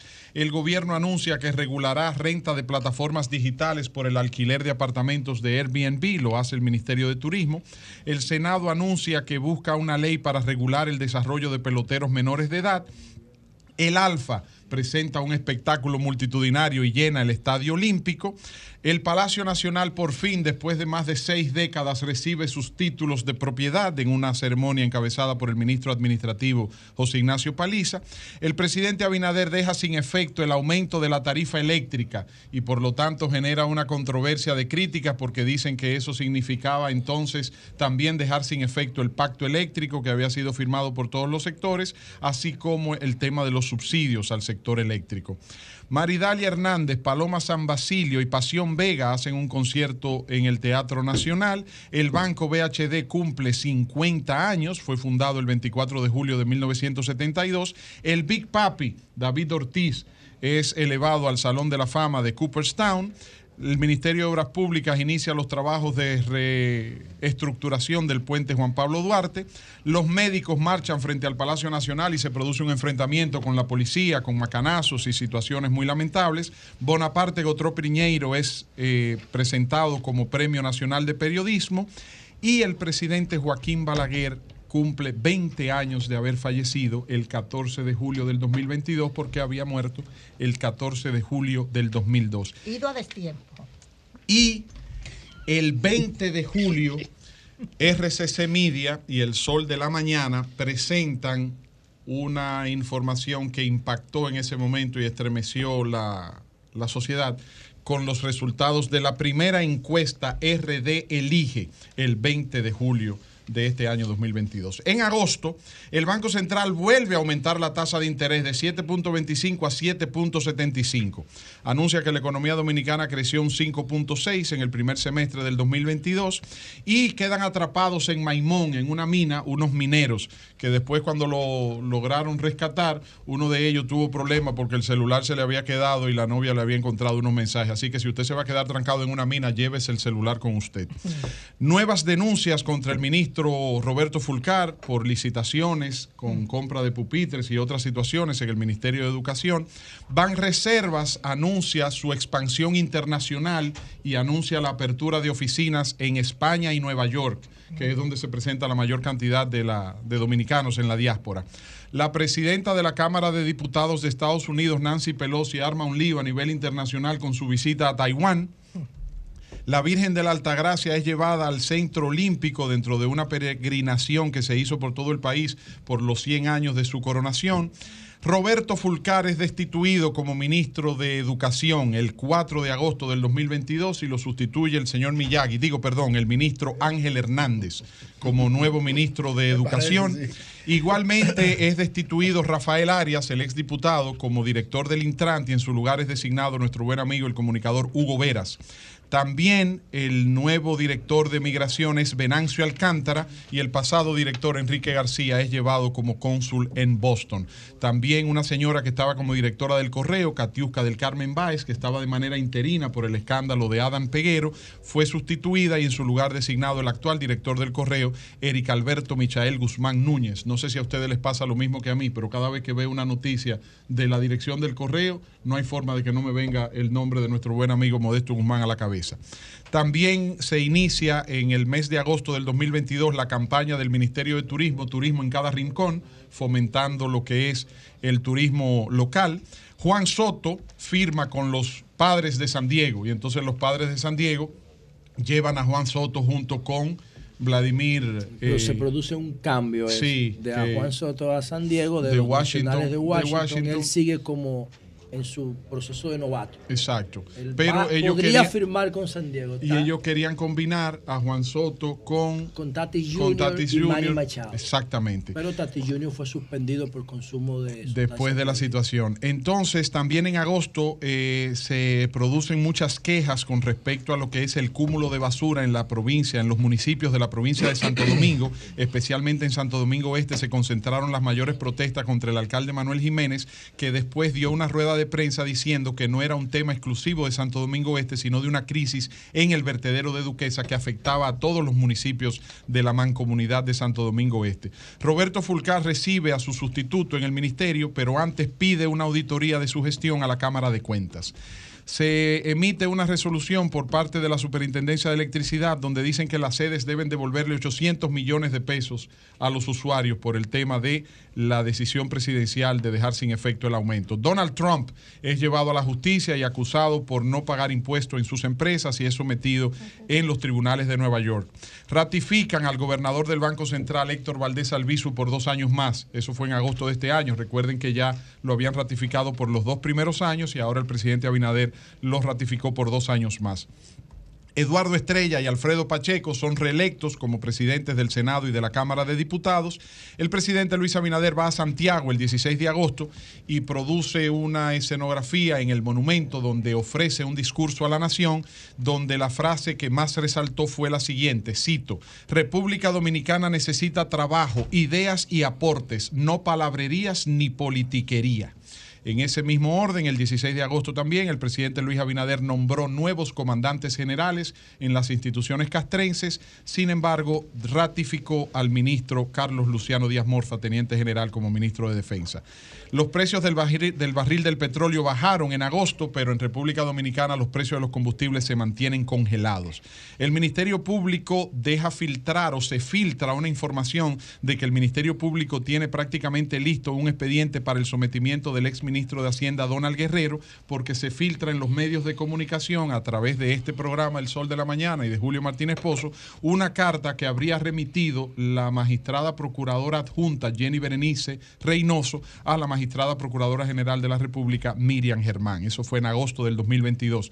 También en ese mes, Alexis Medina va a su casa con garantía económica y grillete electrónico. Fue puesto en libertad. También el Banco Central aumenta de nuevo por segunda vez en el mismo mes las tasas de interés y la lleva a un 8%. En libertad no, en prisión domiciliaria. Prisión domiciliaria a su casa con garantía económica y grillete. El Banco Central aumenta de nuevo la tasa de interés a un 8%. Muere Mijail Gorbachev el, último presidente de la Unión de Repúblicas Socialistas Soviéticas a la edad de 91 años. No se puede escribir la historia de la humanidad sin otorgarle un capítulo muy interesante a la Guerra Fría y a Mikhail Gorbachev como el último líder soviético. Y el 19 de agosto del 2022, Es asesinado el señor Manuel Duncan por parte del vicealmirante retirado Félix Alburquerque Compresa en un incidente en un establecimiento de comida rápida en la Núñez de Cáceres. Y el 22 de agosto, RD Elige presenta su segunda entrega aquí en RCC Media, presentando los números de cómo valora la sociedad dominicana a los principales líderes políticos y el posicionamiento y los problemas. Septiembre del 2022. El nuevo ministro de Educación dice que faltan 12 mil maestros para iniciar el año escolar formalizan a través de una resolución del Ministerio de Trabajo el trabajo de las empleadas domésticas. Rosalía llega a Altos de Chabón, la intérprete, la famosa cantante española, reventó Altos de Chabón. La empresa Rica, el grupo Rica, recibe el premio como empresa internacional del año 2022 de parte de la National Supermarket Association de los Estados Unidos. El sector de la construcción sufre aumentos significativos en los precios de los artículos que tienen que ver con el sector construcción y se resiente bastante este sector de la economía. Muere un niño ahogado dentro de una cubeta en San Francisco de Macorís, en Inaipi. ¿Se recuerdan de esa tragedia? Sí. sí. Eso fue en septiembre del 2022. Las reinas del Caribe en septiembre de este año nos pusieron a gozar y a ofrecernos mucha alegría con sus triunfos en el torneo de de Norseca. Se produce también en este programa, porque fíjense que muchas de las noticias que recogemos de este año fueron originadas a través de este programa El Sol de la Mañana y de RCC Media.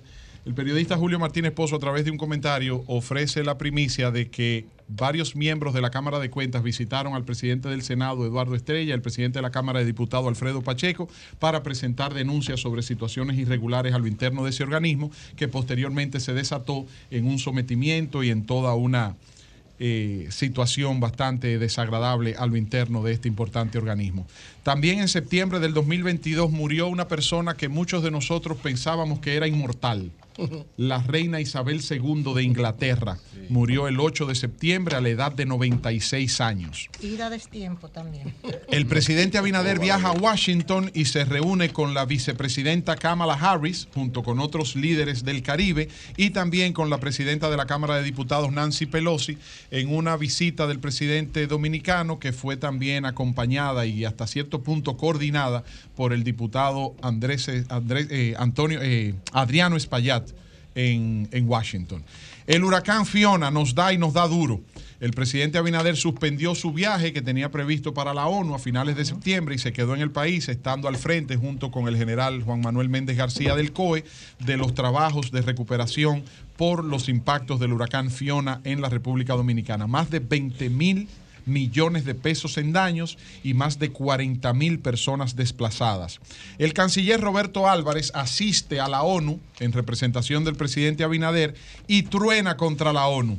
Dice que la comunidad internacional debe ser responsable ante la crisis que se está viviendo en Haití y dejar de hacerse los chivos locos. No lo dijo así, pero lo, lo traduzco al lenguaje llano de nosotros. Le llamó la atención el canciller Roberto Álvarez a la comunidad internacional y después de eso fue invitado al Consejo de Seguridad de la ONU para hablar sobre una posible solución internacional a la crisis haitiana.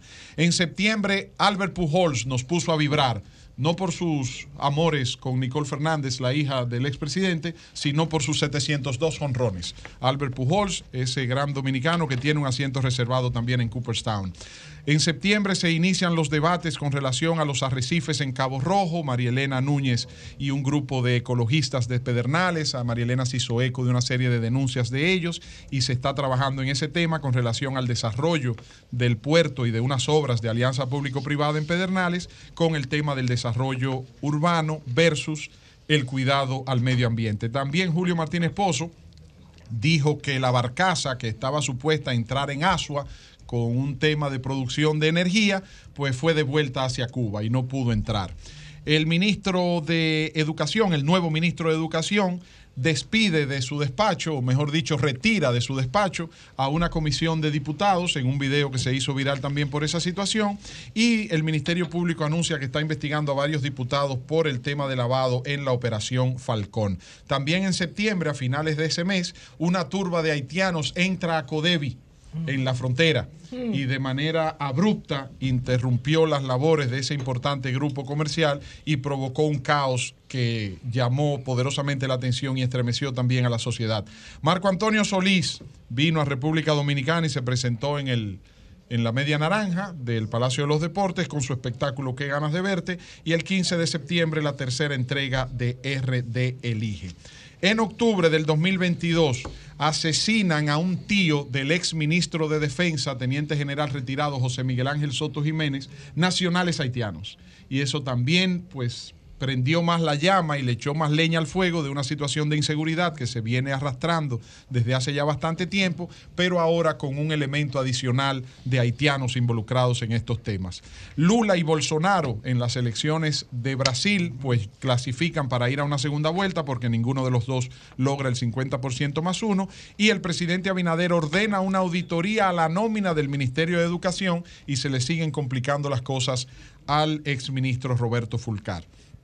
El día 6 de octubre el Senado de la República ofrece un merecido y muy aplaudido reconocimiento al empresario José Luis Corripio Estrada, don Pepín Corripio. En octubre del 2022 salta a la palestra un señor de Monteplata, que si menciono su nombre quizás pocos lo conocen, pero si digo su apodo todos lo recordarán. Mantequilla.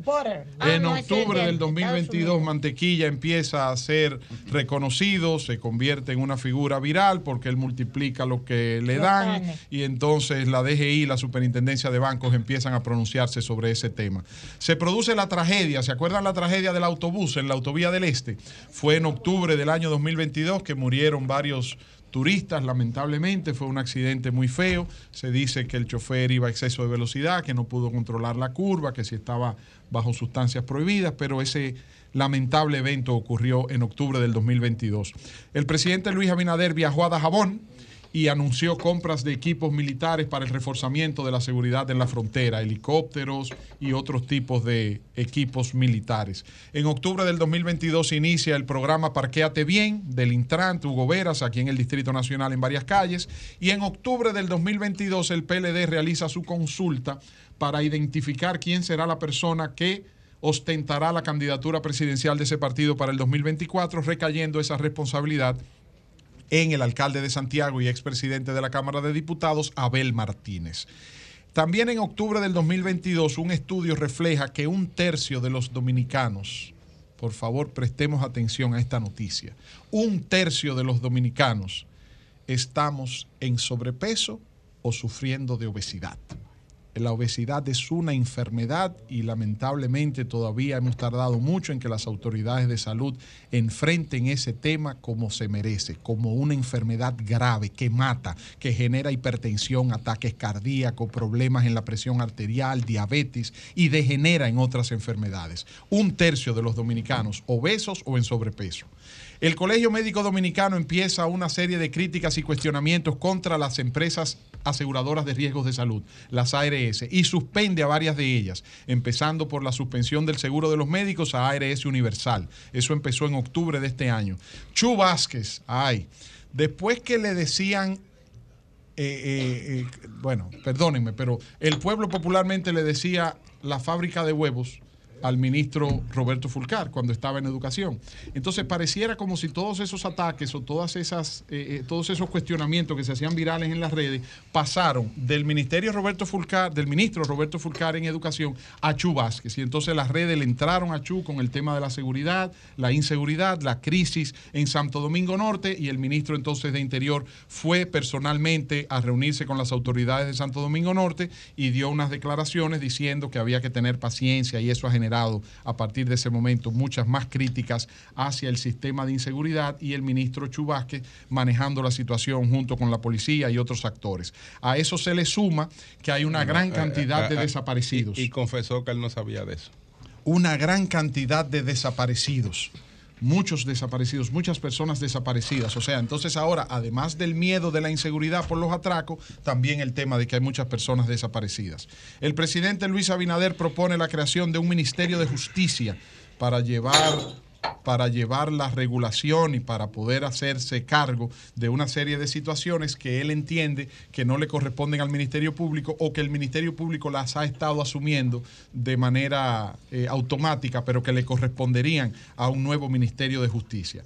La Junta Central Electoral convoca a los partidos políticos para llegar a un acuerdo que frene el proselitismo fuera de época y el expresidente Lula da Silva en un retorno eh, extraordinario y que ha generado muchos comentarios, gana la presidencia en Brasil. Nos vamos a noviembre y en noviembre el nuevo ministro de Educación, la verdad que Educación ha dado agua a beber en esta, en esta última parte. de lo que nos han dado de clase. El nuevo ministro de Educación advierte o denuncia que ha sido amenazado de muerte. Y a propósito de amenaza de muerte, también en noviembre del 2022 se ha encontrado el cuerpo sin vida, fue asesinado Vitico Herarte.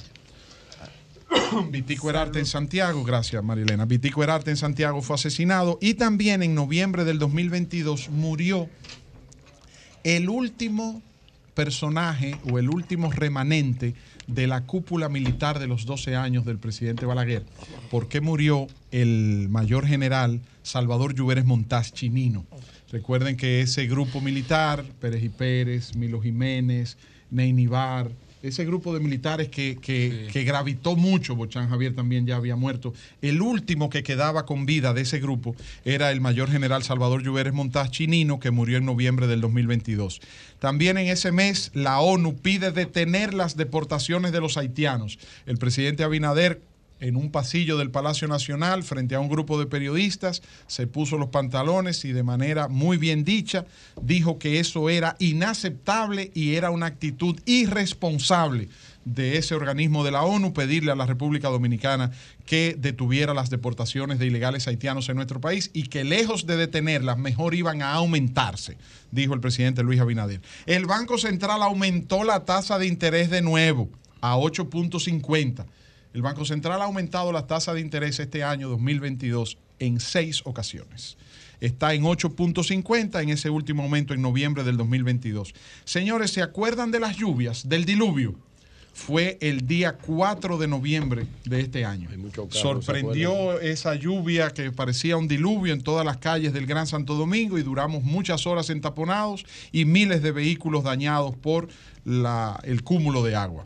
El Colegio Médico Dominicano sigue su guerra contra las aseguradoras de riesgos de salud y sigue suspendiendo los servicios.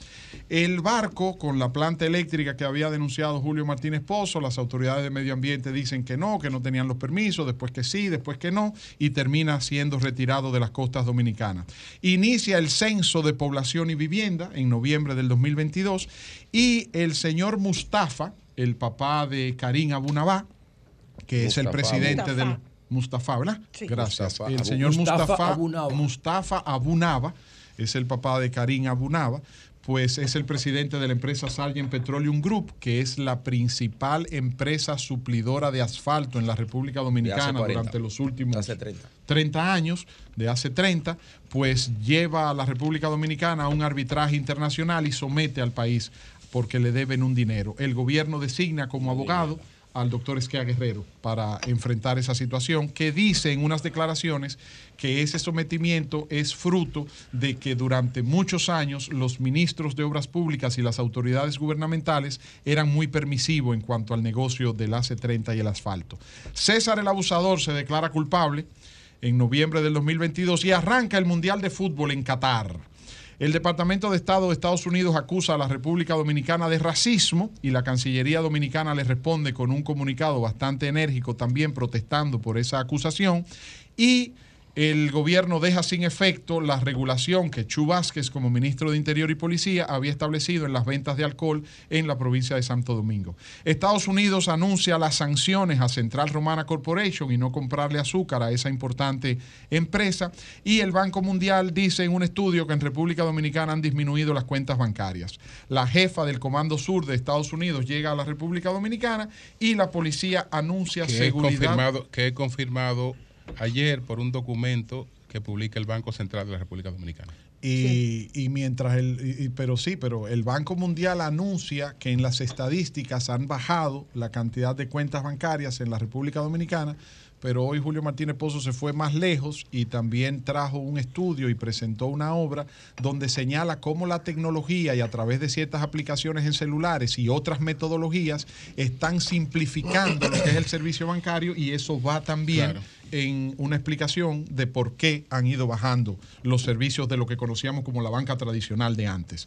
Y para último, en noviembre, la Policía Nacional anuncia... perdón, pero es diferente. Es diferente. Claro, porque es con una nueva... No es, el, mismo concepto. No, es una nueva banca. Porque la otra, el uso de la tecnología es bancarización igual. Claro. Pero esto es que no hay que han cerrado cuentas bancarias. Así es. O sea, que es diferente. Así es. La Policía Nacional anuncia la seguridad por cuadrantes. Y entonces entramos a diciembre, el último mes. Ok. Diciembre nos sorprende con la muerte del ex senador, ex presidente del Senado, ex candidato presidencial y muy amigo de todos nosotros, don, Amable Aristi Castro. Murió de manera sorpresiva de un ataque al corazón el 5 de diciembre pasado. También el censo deciden extenderlo hasta el 15 de diciembre por unos problemas con las tabletas y un personal. Ordenan el cese de prisión de los imputados del caso Coral, el mayor general Adán Cáceres Silvestre y otros imputados. Pedro Castillo es destituido como presidente en Perú. Se celebra en Santiago la cumbre de los presidentes de los países del Sistema de Integración Centroamericano, SICA. El presidente Abinader viaja a Montecristi e inaugura una serie de obras, hoteles y obras en Montecristi. Las Águilas Ibaeñas logran 30 victorias, aunque después la liga le quitó. Espérate, Víctor, ¿es una noticia del año? Claro, las Águilas Ibaeñas. Pues siempre, noticia del año, del mes, de la semana y del día. y le quitaron, y le quitaron dos juegos. los las Águilas son una noticia. Claro que sí, 30 victorias. Y le quitaron. Tú no pareces un águila, tú pareces un halcón. Bárbaro, bájale. Para Víctor, sí. Para ti, no. Ah, para él. Para él. Le quitaron dos. Le quitaron dos país es una noticia importante. y de manera. Y, otra noticia también importante de diciembre es que de manera abusiva la Liga Dominicana de Béisbol le quitó dos juegos a las águilas. Así que quieren ganar la También. Hasta Jenny Berenice se refirió a eso. Miren el gobierno, ¿verdad que es abusiva esa medida? Bueno, adelante, adelante. Eh, y también otra noticia importante es que el Licey, bueno, no lo dejo ahí. Miren, entonces, Villa Navidad, el gobierno anuncia la celebración de Villa Navidad y la entrega de bonos de la tarjeta de 1.500 pesos. Seis muertos en una balacera en Los Alcarrizos, 12 muertos en las últimas semanas de este mes de diciembre en intercambios de disparos, porque la policía ha estado recibiendo mucha presión de parte de la sociedad y parece que esa presión ellos la están poniendo en enfrentar a tiros a las personas que han sido grabadas en videos y que han sido identificadas como asaltantes y atracadores. Eliminan los miradores del malecón en este mes de diciembre. ¿Ustedes recuerdan unos miradores que se construyeron, que el Ministerio de Obras Públicas lo eliminaron todos? ah, lo quitaron. Lo, eliminaron todos. El ayuntamiento, yo tampoco. Pero es que se lo han desbaratado 20 veces sin estar dañado. El ayuntamiento del Distrito Nacional y el Ministerio de Obras Públicas. Eso lo hizo Roberto. Claro. Roberto, Se lo hizo no, no, eso lo hizo David, Gonzalo. David con, con Gonzalo. Con David Gonzalo. no, no, y Roberto fue el que lo comenzó, tengo entendido. o sea, era una intervención de, Obras Públicas con Gonzalo de todo el malecón. Roberto fue el que le ahora, finalmente que tenemos ahí. raro. Ya termino, ya termino. Era una plataforma y la gente se se reunía y pescaba. Bueno, yo no, sé ustedes, pero a mí me encantaban. Y yo iba y me tiraba fotos ahí porque uno se sentía que estaba arriba el mar.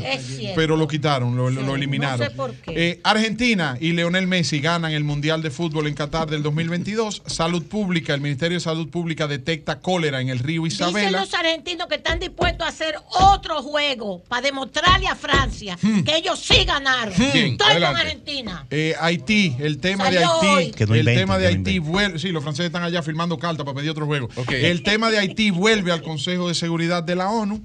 Los accidentes de tránsito en Navidad después de Nochebuena lamentablemente se mantienen eh, con niveles muy alarmantes y más de 30 vuelos suspendidos por las tormentas de frío en Estados Unidos. Con este resumen... Y te mandó a decir un señor, Víctor, 30 victorias no importan, porque hace unos años las estrellas hicieron 30 victorias. Bueno, yo, hice una señalización aquí, se te quedaron, es interesantísimo, te felicito. Hay algunos acontecimientos que yo creo que se te quedaron, que tú deberás incluirlos. Por ejemplo, en marzo del 2022 Bukele pide un- una aprobación de estado de emergencia. No, pero acuérdate que lo comentamos Ah, bueno. en, el- en- en la Eh, semana pasada la porque fue en marzo. La muerte del ex ministro japonés. Shinzo Abe, que fue asesinado en, un- en una parada de, de- de- estaban sí. haciendo una, Una parada actividad a electoral. principio de año.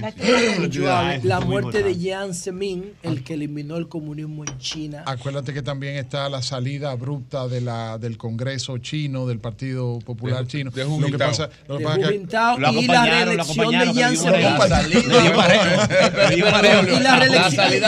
Y la reelección acompañada. Sí, exacto. Por primera vez, por primera vez en la historia, el Ah, Partido Comunista permite que se extienda por más de La 10 salida años el periodo la acompañada, de, pero de creo que creo sí, que pero acuérdate que quedamos Xi que Jinping le dijo, mira, búscame un chito de Sí, alcazoles, pero- muchacho. Sí, pero acuérdate que quedamos que íbamos a hacer el resumen de los Sí. principales Sí. hechos locales. Pero creo que esa- No, no, porque tú hablaste de la Sí. muerte de la Sí. reina y otra cosa que yo considero importante que fue la reversión de la sentencia Roe versus Wade sobre el aborto en Estados, Unidos. No, y, el, y, la, y la cotización de las criptomonedas. Falta uno, falta uno. Por el norteamericano. Claro. Eh, las elecciones en USA y la gira de Bad Bunny, la más exitosa de la historia, 290 Ah, bueno, sobre Bad Bunny- eso. Bad Bunny sí, No, sí. Oh, no, tengo, no, el pero yo te tengo, yo te tengo, yo te tengo. Sí. Que no, meter al alfa. No, pero yo le tengo una, pro- una, una propuesta. Vamos a ver. Yo hice dos entregas, ¿verdad? De los primeros seis meses del año y los últimos seis meses de este año. Pero hay temas que son muy interesantes y que yo creo que también podemos incluir al público Dale al en los siguientes temas. Los siguientes temas. Yo creo que deberíamos analizar los artistas más destacados y los espectáculos más destacados del 2022. Ok. Yo creo que debemos, No yo creo que debemos, que no es. no, porque lo que pasa es Es que se no genera, hay se condiciones genera. porque hay uno que nos vamos a ir por los clásicos. No, pero nos eso genera debate. lo- pero eso- eso- No, porque si hablamos de los eventos más destacados, ¿qué es lo que hay que hacer? Yo lo creo- destacado, ¿no es así? Ok, Los yo- que más atención Yo llamaron. creo que ¿Qué va a pasar? Que los urbanos lo van a creo, llevar todo. creo que podemos también analizar y generar un debate sobre las principales películas y series de Netflix y documentales Mientras presentados en este año.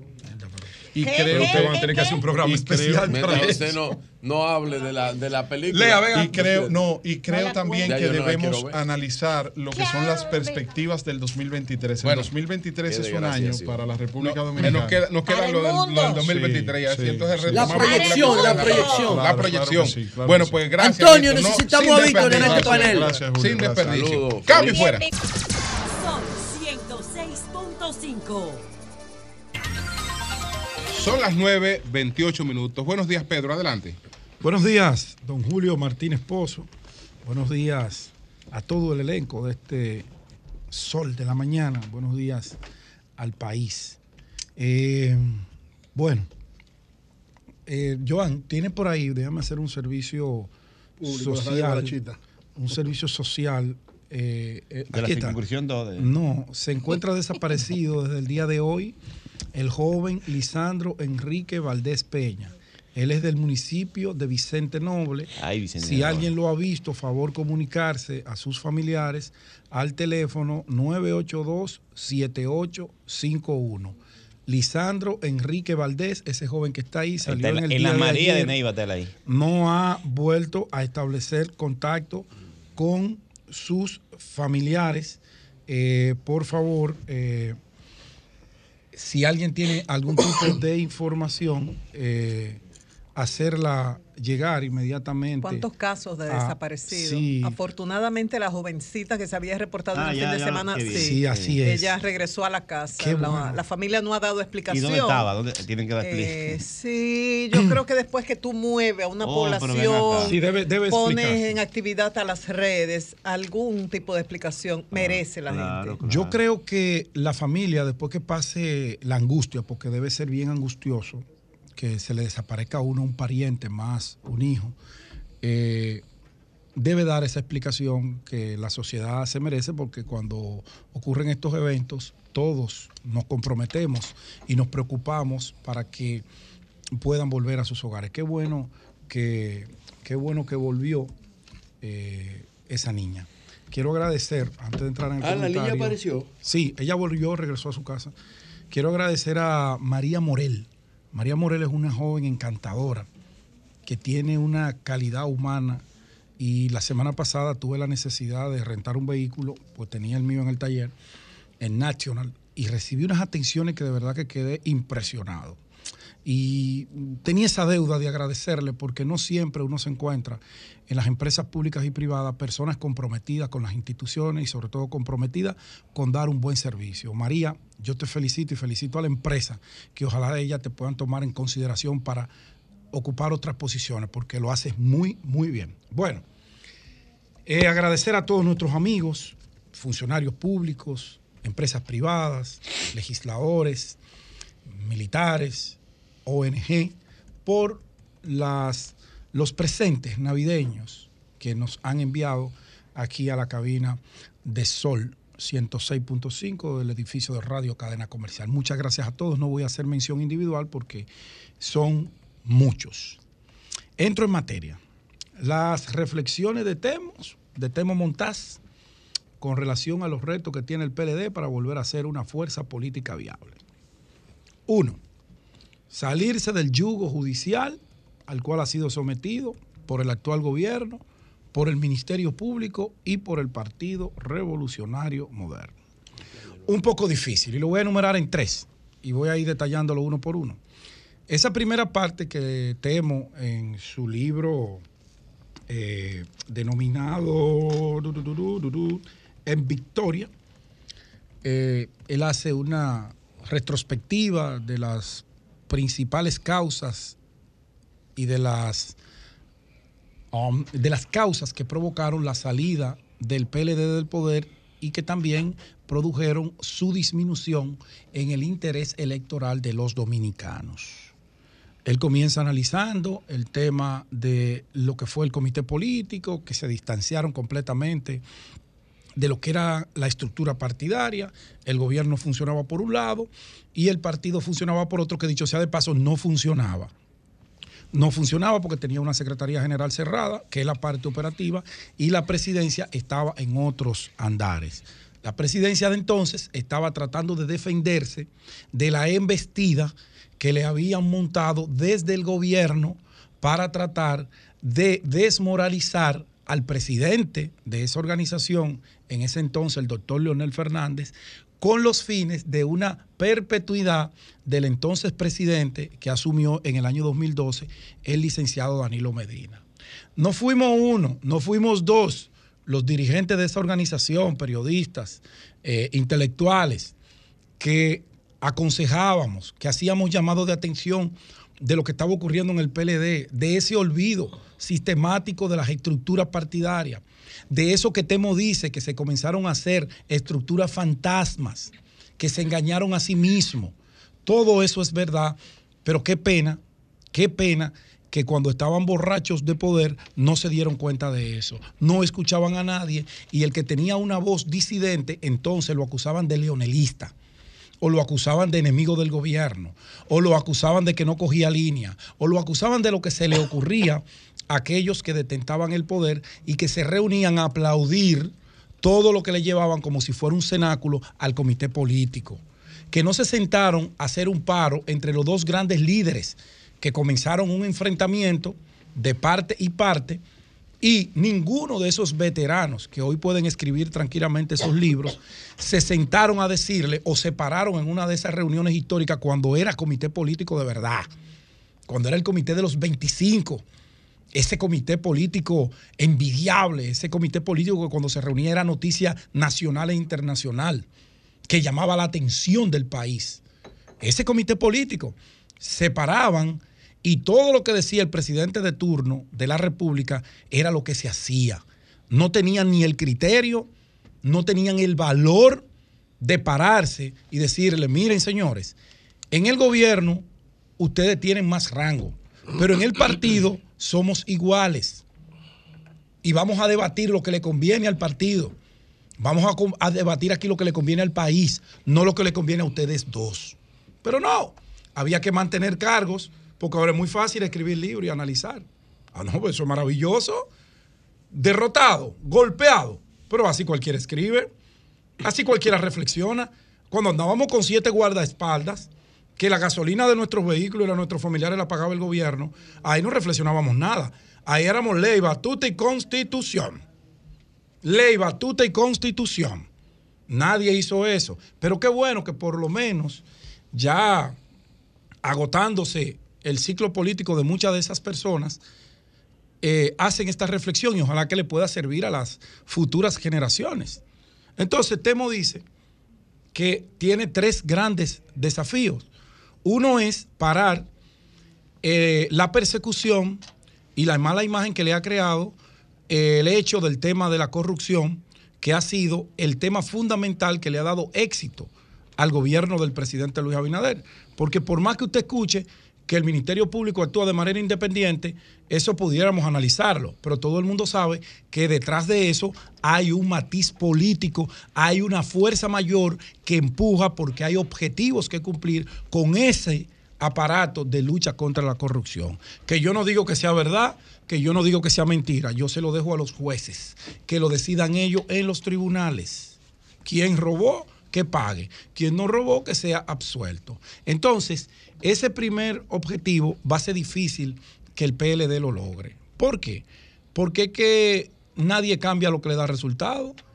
Y si usted se sienta a analizar las políticas públicas que ha establecido el presidente Abinader, que no todas han dado resultados y quizás muy pocas, eh, la que le ha fortalecido, la que le ha mantenido unos niveles altos de popularidad es precisamente esa lucha contra la corrupción, esa persecución que ya matemos, que tiene el gobierno, que tiene el Ministerio Público y que tiene el PRM contra exfuncionarios del pasado gobierno.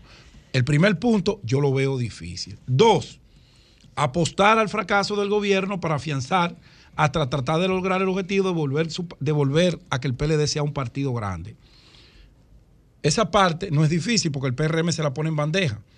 Con todas las metidas de pata que el PRM da, eh, esa no es difícil, pero tienen un handicap de frente que se llama Leonel Fernández Reina, que Temo lo enumera en el tercer objetivo y dentro de las dificultades que tiene el PLD para volver a ser un partido con opción y vocación de poder. ¿Por qué? Bueno, cuando usted comienza a analizar, y, voy a ser repetitivo ahí, las políticas públicas en materia de seguridad, que ha sido un gran dolor de cabeza para el gobierno, se la pone en bandeja a ese objetivo que si se sientan con cabeza fría pudieran avanzar. Ahora, el objetivo de conquistar el electorado perdido está intrínsecamente ligado al candidato que va a presentar el Partido de la Liberación Dominicana, que aunque es un candidato joven, un candidato que cae bien es un candidato que todavía le falta mucha madurez política para convertir sus ideas en el objetivo de la gente. Eso lo veremos en el desarrollo de la campaña. Tres, tres, y ahí voy a hacerme un poquito de más, voy a hacer un énfasis mayor. Detener la hemorragia que le está provocando el doctor Leonel Fernández y la fuerza del pueblo. Bueno, esa está un poquito más difícil, temo. ¿Por qué? Una militancia, sobre todo la militancia media-baja, de una organización que duró 16 años de manera ininterrumpida en el poder, que va a la oposición, tiene el 70% de gente que donde único puede conseguir un trabajo es en el gobierno y que lucha incansablemente para que su organización pueda retornar. ¿Y hacia dónde van esas personas? a donde el líder, al partido con el cual ellos se identifican, que tienen familiaridad y que le garantiza ese retorno en el menor tiempo posible. Y ese retorno no se lo garantiza ahora mismo el Partido de la Liberación Dominicana y su candidato Abel Martínez. No.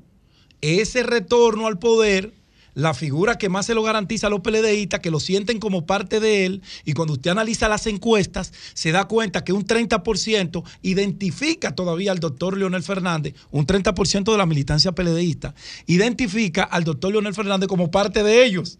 Entonces, ¿dónde usted cree que van a ir? A la fuerza del pueblo y van a ir donde Leonel Fernández. Por eso, no es que Leonel le ande conquistando, como dice usted en su libro, y que tiene una sociedad con el PRM para desguazar al PLD. No, el PLD se desguazó solito fueron ustedes, los miembros de la cúpula, los que tomaban la decisión por todos, que hicieron con el odio que le revestía, con esa política insensata de deshacerse a toda costa del hombre que ayudó en el 2012 a que Danilo fuera presidente. Y como ustedes le cogió con él, creían que él se iba a quedar con los brazos cruzados, que no iba a hacer nada porque los intelectuales son cobardes, pero el tiro le salió por la culata. El hombre salió a defender la constitución, salió a defender esos intereses malsanos de perpetuidad que ustedes tenían y salió a construir un partido que hoy es la segunda fuerza. No es que el PRM le dio ni le quitó, no. Es que fue con trabajo que él lo logró.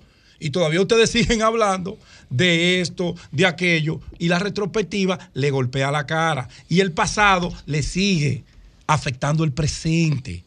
Entonces, ese tercer objetivo yo lo veo mucho más difícil. Porque no es Leonel que anda detrás de los PLDistas, son los PLDistas que andan detrás de él y su partido porque añoran, desean volver a tener participación en el gobierno y eso solo se lo garantiza el doctor Leonel Fernández, porque ustedes, ninguno todavía le garantizan eso. Cambio fuera.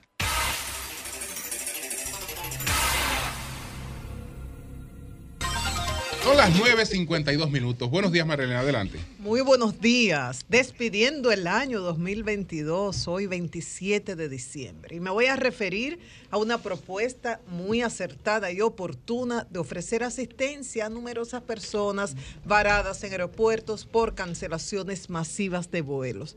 Y también a opiniones de ambientalistas que según ellos este gobierno se quemó en materia de protección y defensa del medio ambiente, sacó malísimas notas. Entonces, ustedes saben que hay miles de personas que se han quedado acá en, los aeropuertos. Eh, en el día de ayer se suspendieron más de 3.000 vuelos. Hoy martes, más de 2.000 vuelos. Y ustedes saben que esto tiene un efecto cadena, un efecto dominó. Esto se va a extender durante varios días. Cientos de personas en, en aeropuertos amanecen, a veces con niños, con personas enfermas, personas mayores. Entonces el Consejo de Capitanes, que es una institución sin fines de lucro, integrada por pilotos de aerolíneas en Estados Unidos de origen dominicano y que buscan aportar a la aviación en el país, han sugerido, mandaron una carta al Departamento Aeroportuario que dirige Víctor Pichardo, sugiriendo el ofrecer asistencia a estas personas. Dicen, ¿esto está establecido legalmente? No. ¿Se hace en todos los países? No. Pero en muchos aeropuertos se está haciendo, ofreciendo este tipo de asistencia en situaciones de emergencia, en situaciones especiales como esta. Y dice, se cuenta con estructuras, con instituciones que tienen facilidades para acudir a, eh, a socorrer personas en situaciones de emergencia, como la defensa civil por ejemplo, también la Cruz Roja, eh, las diferentes instituciones que integran el COE. Dice, se le puede dar prioridad a las familias con niños, yo agregaría personas enfermas, mayores y demás. En estos casos está bien claro cuál es la prioridad. Entonces yo creo que es muy acertada, muy oportuna esta propuesta, es factible, no es costoso y podemos ganar muchísimo. Número uno, valoramos la diáspora la diáspora no solamente es importante por, los dólares que envía, se calcula que de enero a septiembre de este año el, monto recibido a través de las remesas será de más de 7 mil millones de dólares y se espera que supere la cifra de los 10 mil millones cuando concluya este año del 2022. Entonces, vamos a facilitarle estas condiciones en fenómenos como estos a dominicanos que van y vienen en este periodo del año. ese esfuerzo lo vale. Por otro lado, somos un país, un destino turístico qué bien se siente el turista, el viajero, cuando vaya va a un país y ante una situación de emergencia ve que las autoridades de ese país recorren la milla extra y facilita condiciones en situaciones de emergencia como esto. Entonces, esto nos fortalece como marca país, como destino turístico, porque ese viajero que tiene una experiencia menos desagradable por esta asistencia repite el destino y lo promueve.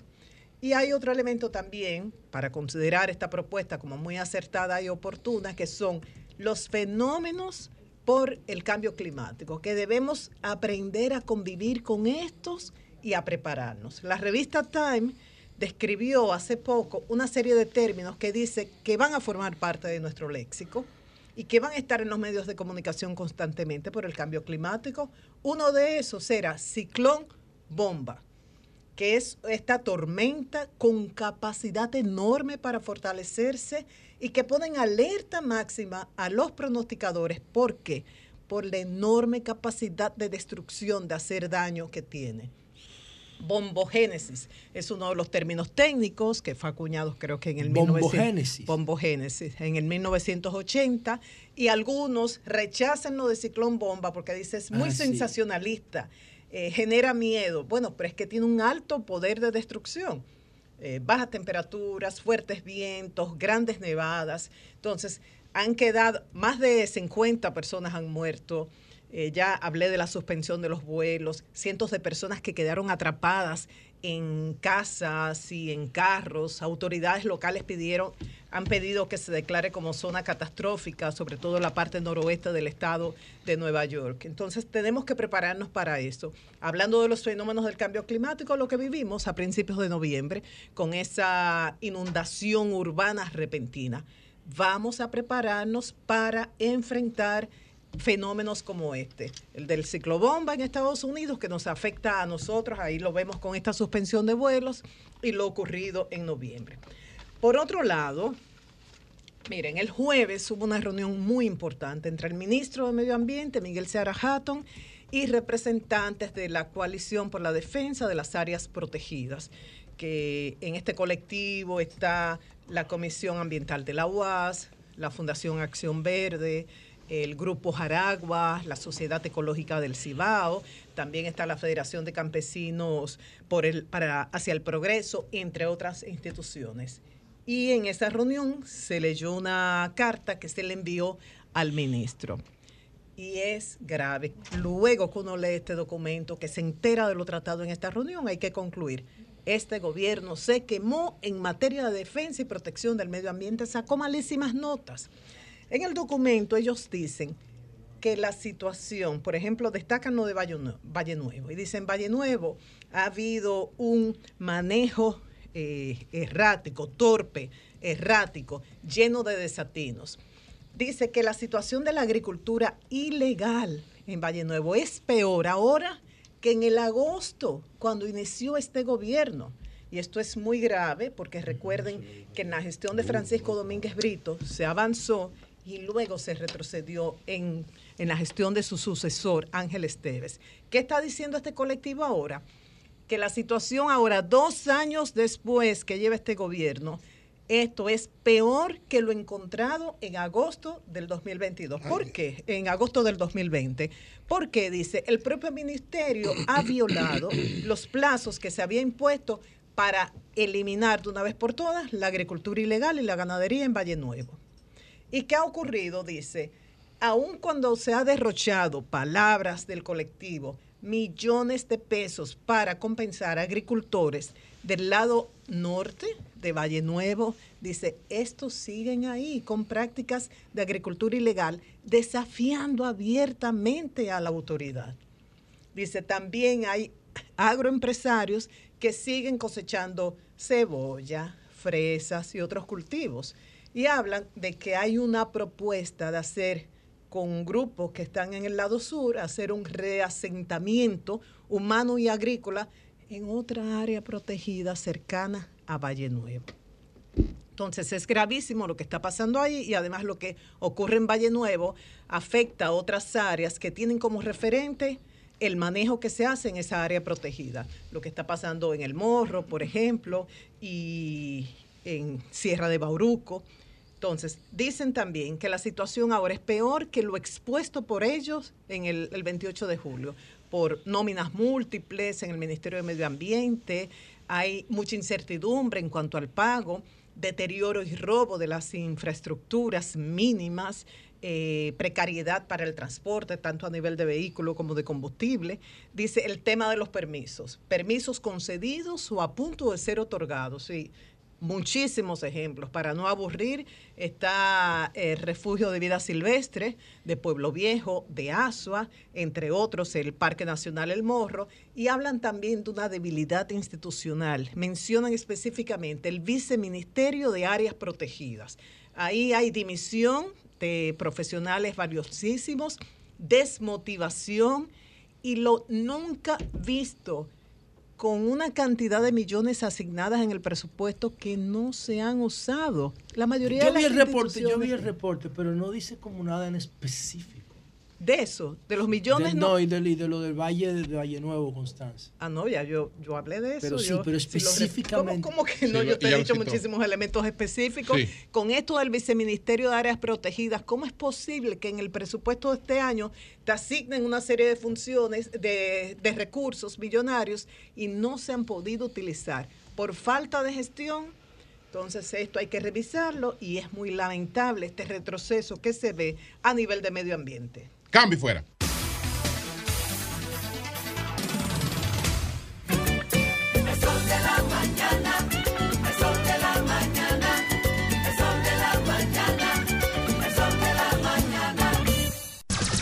Son 106.5.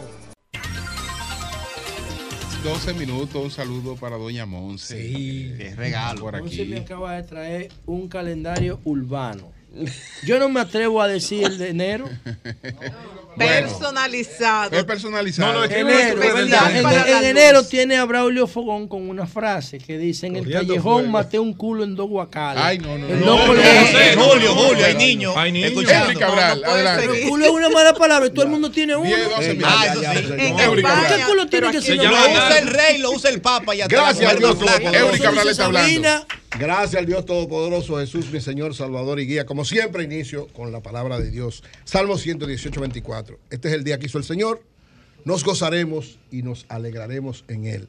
Siempre aprovechar el día que nos da nuestro Señor. Miren, quiero hablar de la ley de fideicomiso. Y, y Masaya no va a venir. Quiero- Víctor, Julio, ¿lo llamaste? Quiero hablar de la ley de Bueno, fideicomiso. pero tú sabes que una gente que tú difícil, arrancas sí. diciéndole mentiroso, no, no- no pa' te va a dar una no. entrevista, pues tú le dijiste que, que él era un mentiroso. A él no. No, claro. Que es lo Yo- que está- yo no fue a él, que yo se ha dije que la se ha iglesia- pasado toda la vida, que, bueno, claro, ¿y qué es lo que es? Él no, no puedes venir él es la iglesia. ¿Qué lo- Él es la iglesia. pero que lo que- No, yo no dije que él es un mentiroso tú- jamás. ah, iglesia. Léele el Twitter que tú dijiste para que subas y tú no estás diciendo que es un ¿Qué fue mentiroso. lo que tú dijiste? La Entonces, no, yo no le dije bueno, mentiroso. adelante. Espérate, espérate. No otra vez. Yo no le dije si no está mentiroso. No, no, no. Yo Claro, lo que dije fue así- lo él, no- él cree en la Biblia, él sigue la Biblia. y Si tú dices que la Biblia está llena de mentiras, está diciendo que él es un mentiroso. porque él vive pregonando oiga lo que yo dije.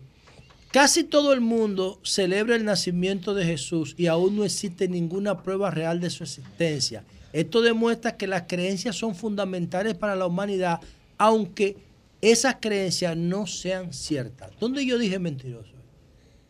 En ninguna parte. Yo digo que las creencias son fundamentales, aunque no sean ciertas.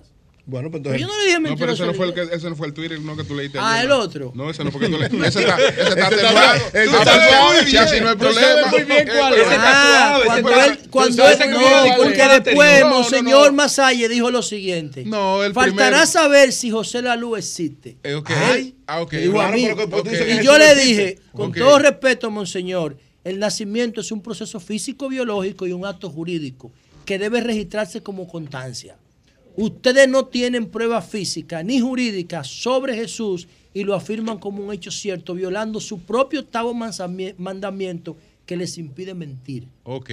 ¿Dónde está la agresión? No, No, hay. ¿verdad? Déjalo ahí. Pues está bien, está Déjalo bien. Está. Entonces invítalo para que él venga por aquí. Bueno, está bien. Además, yo soy muy amigo de su hermano y no lo voy a agredir en Está términos bien, personales. está. Pídele disculpas, José, pídele disculpas. No, pero yo no lo Está agredí. bien, pero está bien, déjalo ahí.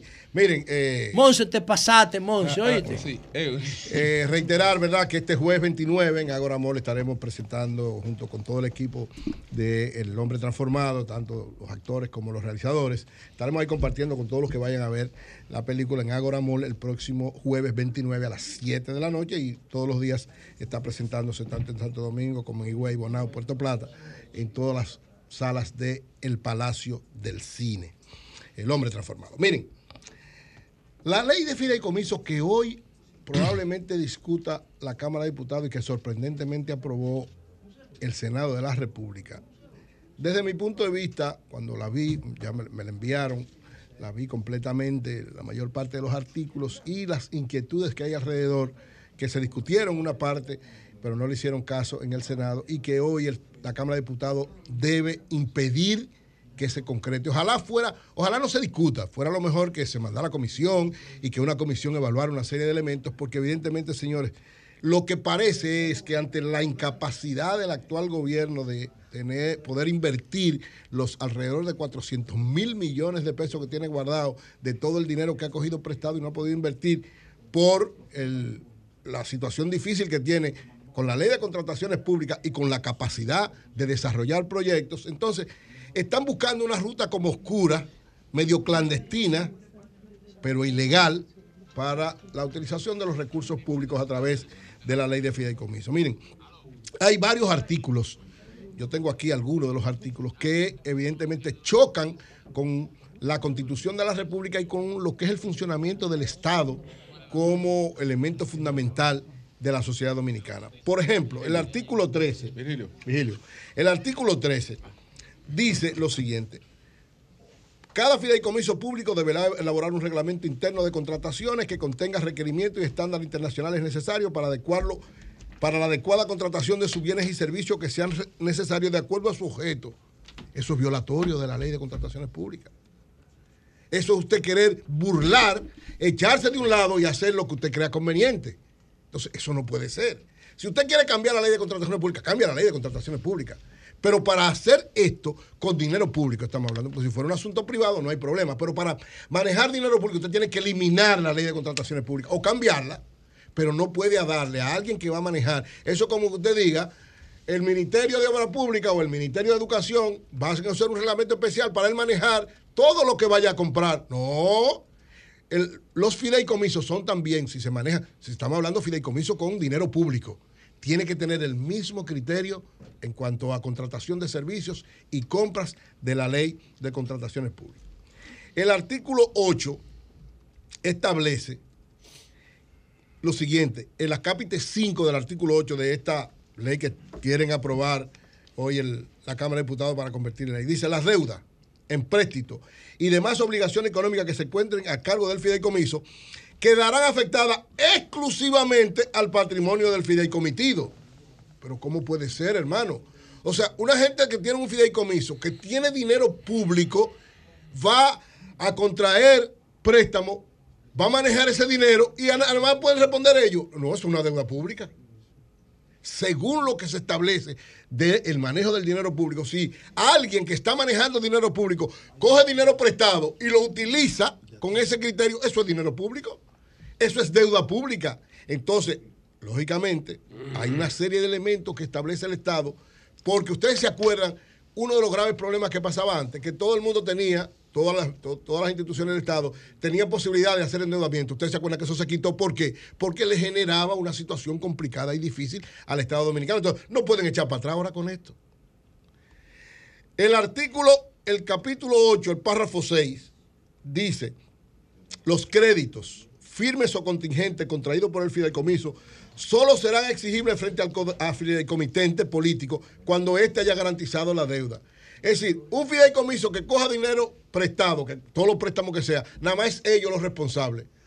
O sea, se supone que usted no le puede dar libertad a un fideicomiso para que se pueda endeudar como quiera y que no se establezca como una deuda pública. ¿Qué es lo que en el fondo se está haciendo?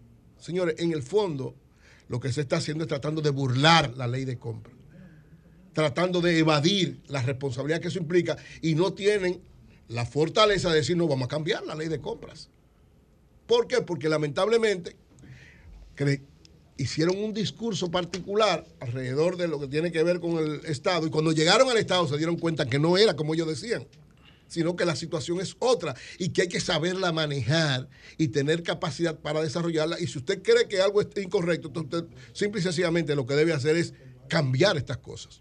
¿Qué es lo correcto? Esta ley de fideicomiso debe no ser discutida hoy por la Cámara de Diputados, por el contrario, o cambiar todo eso, o hacer una variación de la ley de compras y contrataciones. Porque al parecer, la ley de los fideicomisos, que es un aspecto correcto, manejado de manera correcta, porque hay varios, estos no son los únicos fideicomisos. Recuérdense que quien creó los fideicomisos fue en la época del PLD y se hicieron varios fideicomisos, pero todo manejado con el criterio del Estado dominicano, no tratando de burlar las cosas del Estado. Es decir, no tratando de buscar una vuelta para usar recursos públicos sin las exigencias que establecen las leyes que están funcionando y que deben seguir funcionando o que si usted quiere cambiarla, cambie esa ley, pero no busque una salida a escondidas o por detrás o a las sombras o peor, de manera ilegal. Miren, este, este proyecto va a cambiar a los fideicomisos como instrumento de desarrollo.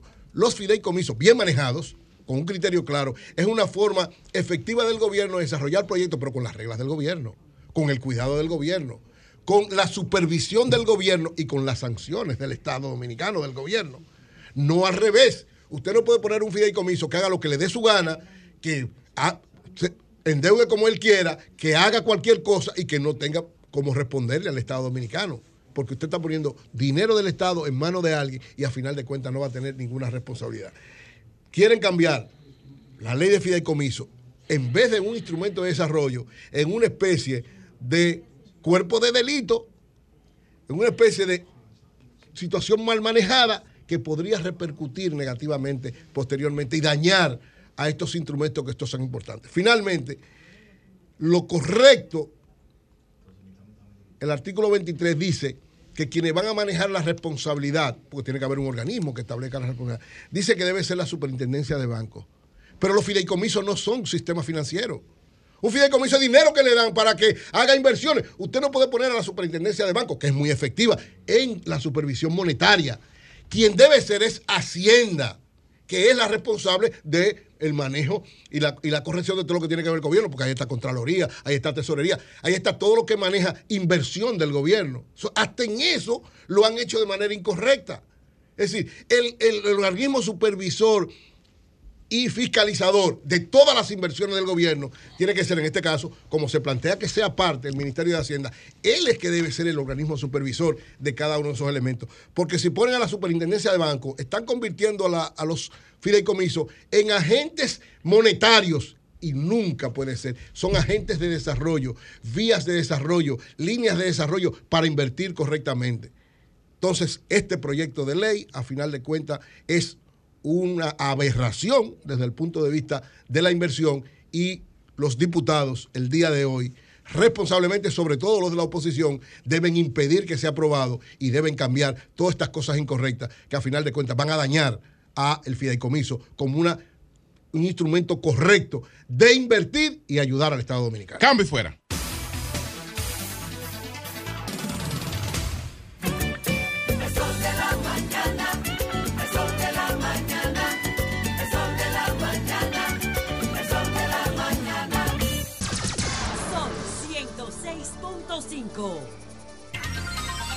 Son las 10.27 minutos. Buenos días, Jonathan. Adelante. Muy buenos días, República Dominicana. Saludos para todos los hombres y mujeres de trabajo que nos honran con su sintonía. Saludos al equipo de producción y a este gran panel del programa más influyente la opinión pública nacional, El Sol de la Mañana.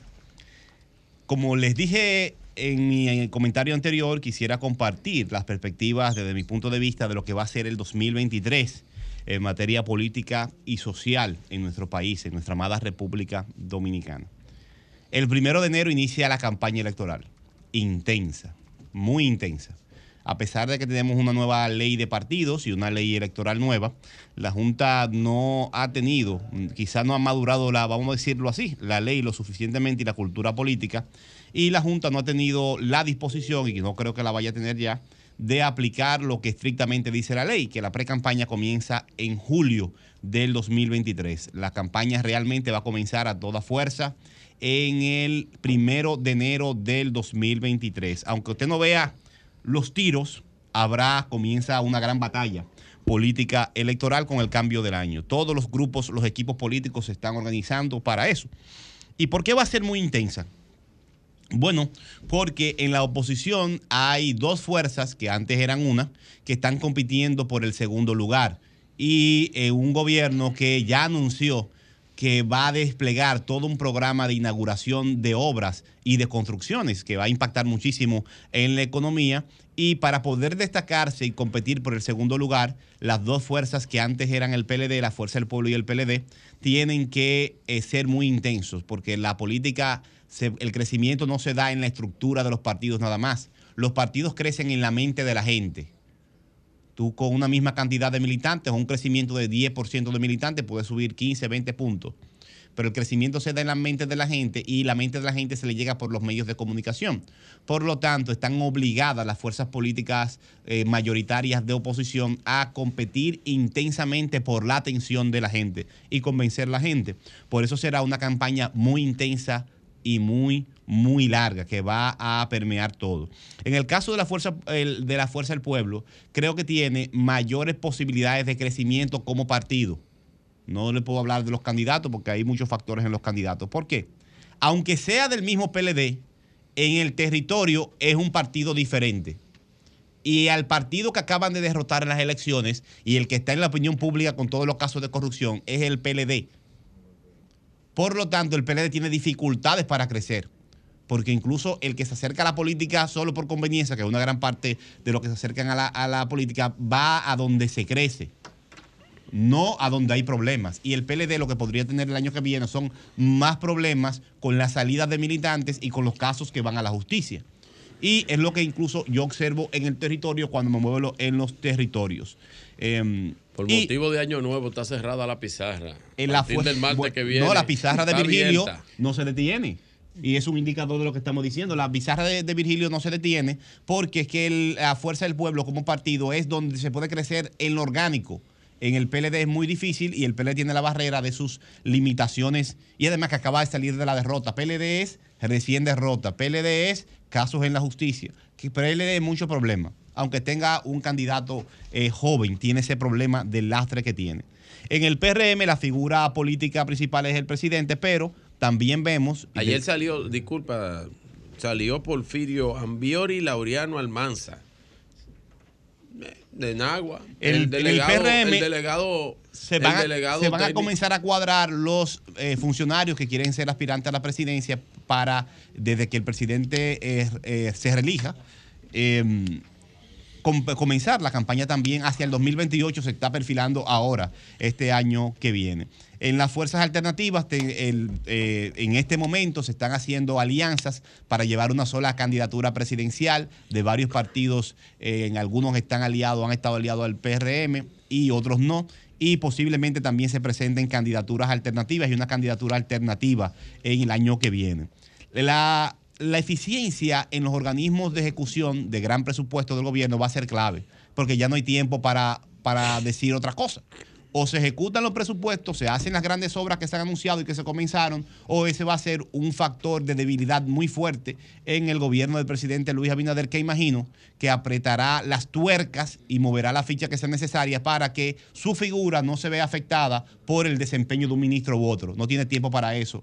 Y con la situación internacional que tenemos, que podría agravarse eh, por el tema de la guerra en Ucrania, el presidente, aunque esté fuerte, puede ser vulnerable y él necesita ganar con el 50 más 1. Recuerden que la ola que sacó al PLD de- del poder eh, le dio al presidente para ganar en primera vuel- vuelta con un, un amplio margen, pero no en las mismas circunstancias.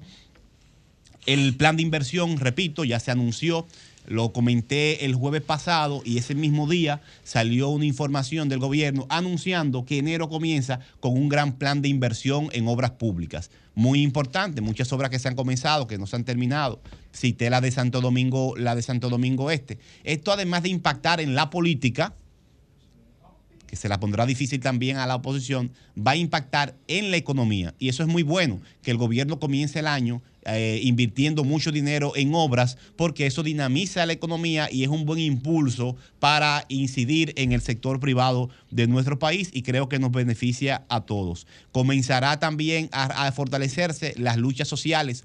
En el caso de la seguridad social, las ARS y las AFP, el sector que se está movilizando y que en mi caso le doy todo el apoyo, tendrá la necesidad de aumentar sus movilizaciones. Ya para concluir la parte de la perspectiva, también lo anuncié la semana pasada de la importancia que podría tener el pacto por el salario y hablé con Pepe Abreu. Pepe Abreu me, se comunicó conmigo y me explicó que, atención aquí, que el pacto por el salario está muy avanzado y que podría aprobarse en las, los primeros meses del 2023.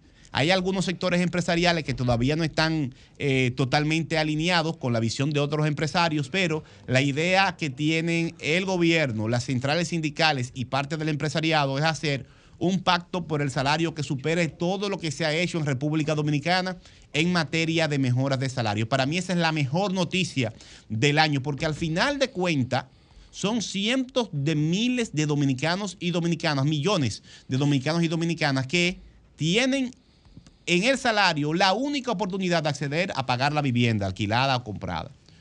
La salud, la comida, el transporte, la educación de sus hijos, la comunicación, el chateo, el internet. La vida de millones de, de hogares en este país se define por el salario. Y si se mejora considerablemente el salario en un gran pacto político-social, podríamos estar mejorando la vida de millones de dominicanos y dominicanas en el 2023. Así que usted que me escucha, que vive de su salario, que aspira a tener un salario, le invito a que sea un activista de la causa de promover la, el pacto por el salario, como lo voy a hacer yo desde que me levante el primero de enero del 2023. Por último, para concluir eh, la oportunidad que he tenido en el día de hoy de comunicarme con ustedes, quiero eh, hacer un llamado a la CAS, porque en San Isidro y El Bonito se están pasando las comunidades, las familias, va hasta semanas sin que le llegue el agua. Eso en algunos lugares se daba, pero ahora es cada vez más generalizado. La CAS, por favor, que preste atención a San Isidro y El Bonito, porque hay familias que tienen que invertir mucho dinero en comprar agua, camiones, también es un agua de menor calidad y la están viendo, se están viendo muchas dificultades en San Isidro, El Bonito, la calle Nueva, la calle Puerto Rico y San Isidro arriba. Así que por favor a la CAS que atienda esta, este llamado para que pasemos eh, el fin de año y año nuevo con agua en San Isidro. Jonathan, déjame montarme antes Sí. de que te despida para hacer este anuncio que me está pidiendo desde ayer un gran amigo. Eh, me dice que el día 22 la CA fue frente a su casa, cavó un hoyo, dañó la cuneta que él hizo para entrar a su casa, le han dejado la tierra acumulada, la cual está llena de agua sucia. Tiene cinco días demandando de la CAS eh, para que vayan a resolver ese tema de esas aguas negras. Eso es eh, en la zona de La Isabela, eh, carretera La Isabela 130 frente a la colchonería. Tiene un montón de aguas negras frente a su casa, no puede entrar por un hoyo que le produjo la casa. Por favor, para que vayan a resolverle esa situación. Cambio y fuera. Sol 106.5. días, Virgilio. Buenos días, adelante. Hablando que uno se entiende. Así es. ¿Qué pasó con la pizarra, Virgilio? A través de este Sol de la Mañana de Sol 106.5, RCC, la Catedral de la Opinión en la República Dominicana. Y la pizarra, la pizarra, está por motivo de Navidad dando un chance. Pero un cierre de fin de año, ¿no sería vamos bueno? A, vamos a, a iniciar la semana que viene, martes de pizarra. Y ahí vamos a ver los, los que tengo aquí anotados en una lista, incluyendo un señor llamado Ambioris, que ayer se fue. Dijo bye bye so long. Y hay un señor también que llamó aquí de después de la pelea que Melanio le dio, una pela radial, pues Mojica. eh, el señor Mojica me parece que tiene la maleta hecha para irse raudo y veloz. No, Mojica me dijo que no, que él no está en Raudo y veloz. Bueno, pero ja, ahí está. Vamos a ver. Así empiezan ellos diciendo que no y La luego se es que mandan. Virgilio le está haciendo un tremendo servicio a la fuerza del pueblo. No, yo no, al le hago país, servicio a la al fuerza del pueblo. comunicador. Yo hago el Que te servicio- felicito, Virgilio, finalizando el año. Sí, sí, no Has me felicite. mucho en no, me felicite no me felicite. Mira, eh, primero felicitar a la gran amiga, eh, amiga, profesora, compañera eh, de partido, eh, doña Gianilda Vázquez, la designación como cónsul en Miami eh, de doña Gianilda, una gran política, mujer dominicana, la cual va a desempeñar nuevas funciones. Estaba como secretaria de Estado sin cartera, ahora el presidente la ha designado en el consulado de Miami. Muchas bendiciones, muchas buenaventuras para doña Gianilda Vázquez, que es una gran fajadora política y una gran dirigente y gestora, gestora política. Qué bueno, doña Gianilda, un abrazo desde aquí, sabe que se le quiere. Mi cariño, respeto y admiración de siempre. Está nombrando los cuadros. Se- cerró, cerró, cerró el año bailando en Chencha, Janilda. Dan- sí, dándole seguimiento a lo que yo dije ayer, y quiero decir que no solamente eh, la publicidad exterior, la cual está prohibida, y en uno de los acápitas, ayer yo hice un recuento eh, de lo que la Junta y los partidos habían pedido, principalmente lo habían pedido los partidos de oposición, habían pedido que la campaña de tiempo y todo este tipo de, de, babosadas, de cosas que eran mentiras, porque al final lo que le quieren vender una mentira a la población, una doble moral generalizada. Ahí vino, entonces, ahí tienen su publicidad. Si Joan me ayuda, ahí está la foto de una de las vallas que ya no están solamente en la carretera, ya están en la capital. La valla del señor Abel Martínez Durán, y ustedes la pueden ver ahí, está en la capital, muy bonita la valla, y ahí dice quien cambia a una ciudad, cambia un país. ¿Quién dijo esa vaina? Pero eso es el sector externo. Sí. Ah, pero que es el cuento, sector externo. Quién pero para que, el sector pero externo? ¿qué dice la Junta? ¿Qué dice la, la Junta? De vacaciones. Uy, ¿tú le vas la a Junta la dice lo siguiente. No, pero espérate, fue una, fue una solicitud de los partidos políticos. ¿Dónde fue de, eso? de tu partido, del PLD. Fue una solicitud de que pararan la campaña de tiempo. Yo no tengo problemas, eso? está en la Nuña de Cáceres. Yo no tengo problemas. Y aparte, la carretera de aquí a Santiago está llena. Ahí no dice presidente, no dice que está aspirando a nada. Está bien, está bien. Que cambia un país, ca que una ciudad, cambia un país. No, no. Si usted quiere, qué mal Pero la que usted presentó ayer tampoco decía nada, porque nada más dice Luis más. No, no, Luis, cuatro más. Esa Luis más. Ahí no está la Luis. No no, no, no, no, no, no, no, disculpe,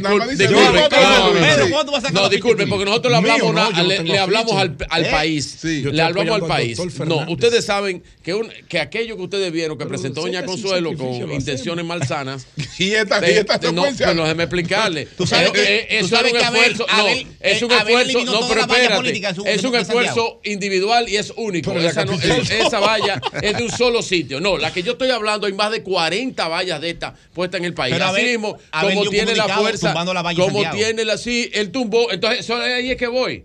Abel tumbó todas las vallas políticas en Santiago porque no se permite publicidad. Ven a tumbar esta aquí, ven que yo te voy a conseguir permiso con Carolina para que tú vengas y la tumbes para que tu doble moral deje de, estar eh, expuesta en el país no, entero. Pero no digas doble moral. Sí, tiene doble moral. Porque, tiene doble porque moral. Eso lo puso él el sector externo. Y su supuesto sector externo. No, pero es que está prohibido por la ley. Y tu partido también, y tu candidato Mi también. No. Y el presidente Leonel Fernández que la, también. Dice, inscríbete, una jornada nacional sí, de claro, sí, sigue inscribiendo. Para que la gente Ahora, venga, miren, siga miren en masas. el que no tiene doble moral soy yo. Y lo, Porque yo he dicho que está bien que arranquemos ahora. Ahora, cuando arranque el gobierno cuando arranque el presidente, oye, quédense oye, tranquilos. Oye, cuando arranque el gobierno. Cuando arranque el gobierno. Oye, cuando arranque. Ah, oye, no, no, cuando el, oye, cuando cuando eh. gobierno. No, no, no, ni siquiera estamos calentando. Ah, okay, okay, okay. Cuando arranquemos y, me, y, y, metamos 100 vallas, cójanlo suave, bébanse un café y siéntense a ver el tren cómo le pasa por encima. Oye, que te lo estoy diciendo. Oye, van a Si siéntense tranquilo. ¿eh? No porque eso está prohibido por la ley. Ahora, eh, eh, empe ¿quién empezó adelante? Está bien, yo lo que lo estoy demostrando y poniendo al descubierto. Que el gobierno para que dejen su, en la su doble moral para que dejen su, su, eh, eh su, el pintarse ante la sociedad como los impolutos, como los que han cumplido con todo, para que se dejen de pintar así, que la sociedad los conoce. Es una amenaza. Aunque vengan disfrazados. Lo conozco, te conozco, bacalao. Ahora le digo a la oposición cómo les quedó el ojo, cómo les quedó. Ahora los están desmentidos ante la población. Ahí están. Pero no solamente Joan, esa. La otra hay valla. más de 40 vallas. Hay más de 40 vallas. Que son, otra. no ponga la otra, maldito. Sí, sí, no la ponga. No la ponga. No la ponga. Esa es la que tú tienes que poner. La otra. Yo vi la de cuatro años más. No, espérate, espérate, esa no, porque es un esfuerzo individual. Pero esta no es un esfuerzo individual. Es un esfuerzo multiplicado. Es un esfuerzo multiplicado. Pero bien, es este mi comentario. Tú este debiste ponerlo en el tuyo. Eso debiste ponerlo en el tuyo. cómo se compite a ver quién viola la ley o no. Coño. No, nadie está yo. Yo, es yo mira la ley mira la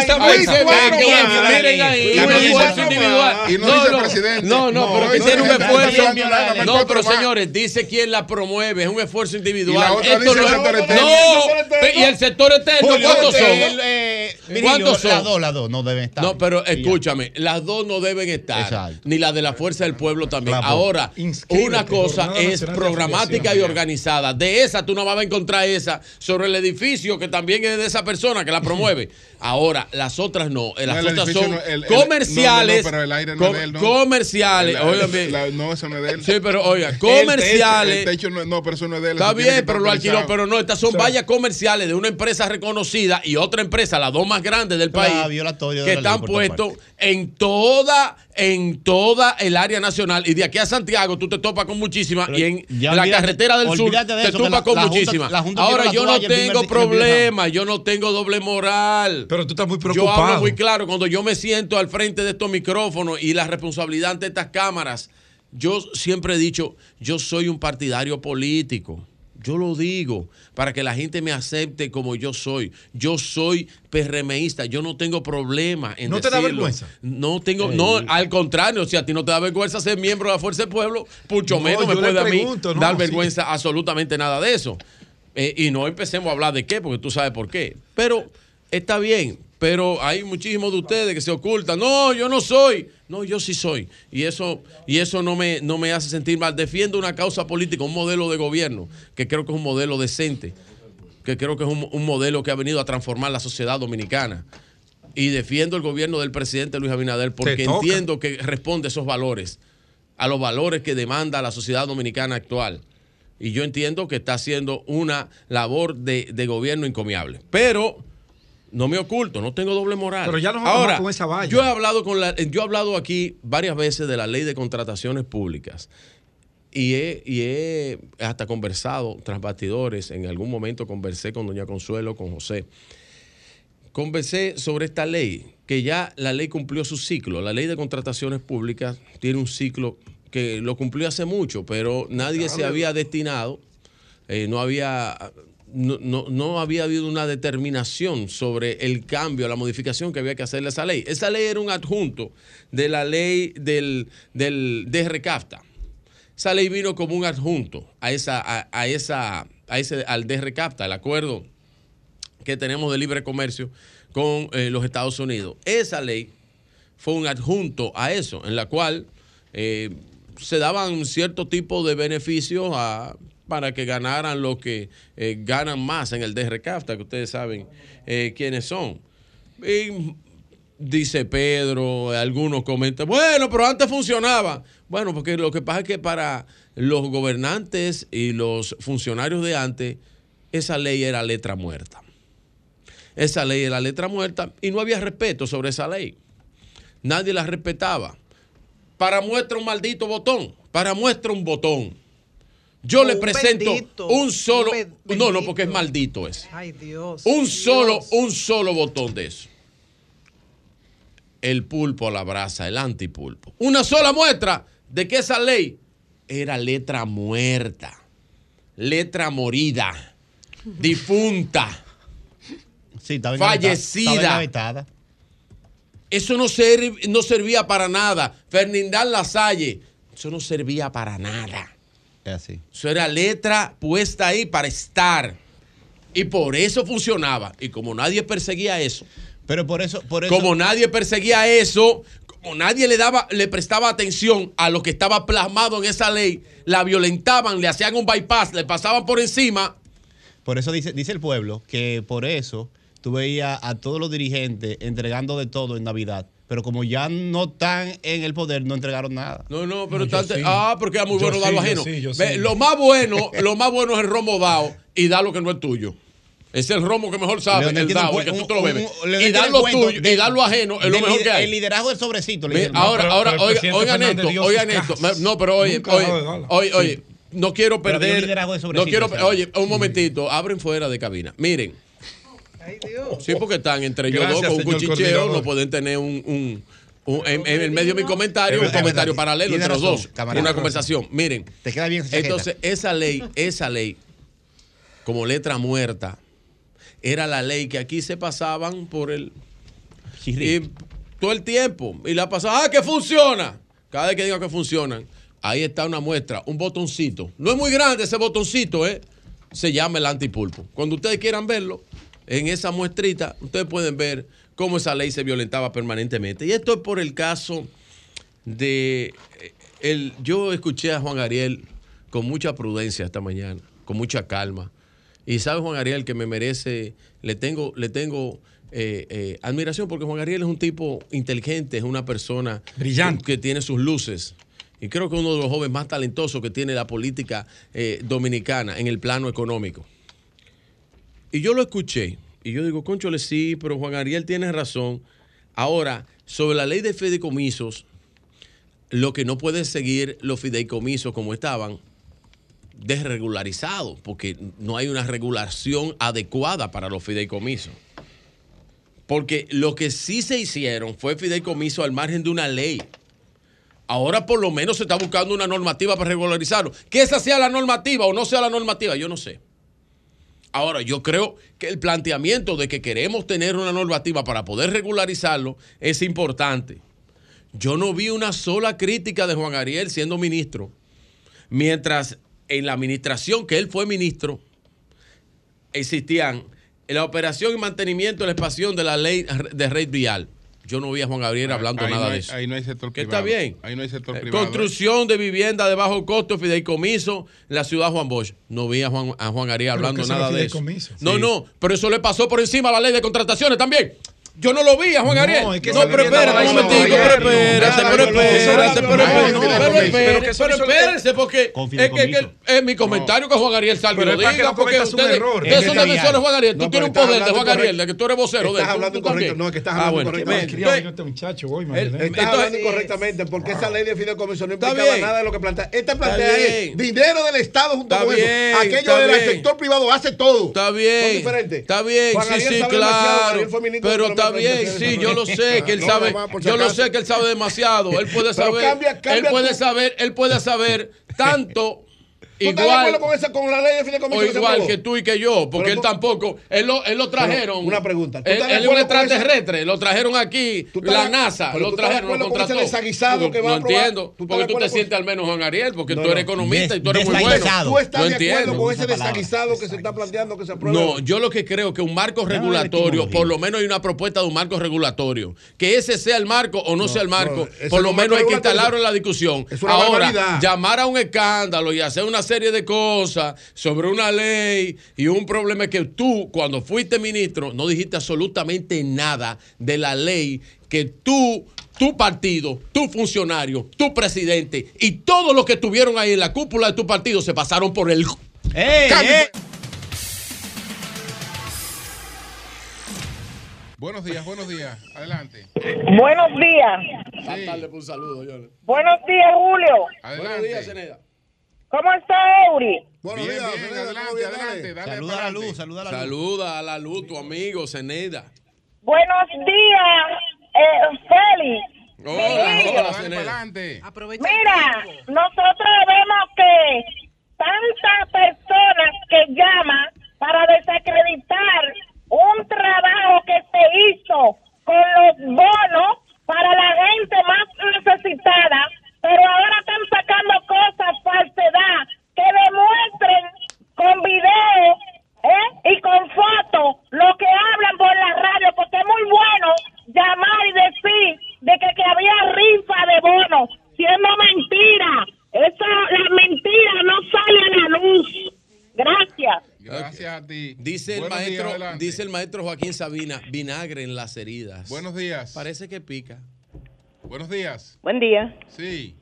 Eh, para el señor Carlos Guzmán, para decirle que el proyecto Juan Bo existe, eso es un atraco 24-7. Por ahí no hay una sola lámpara. Bueno, una que puso una señora que se mudó de su dinero. Nada más. Por ahí no recogen la basura, por ahí no hay seguridad, por ahí no hay contenedor, por ahí no hay de nada. Y quien sabe, eso es que la frente a la sagrada. Una entradita mala que hay por ahí. Ok.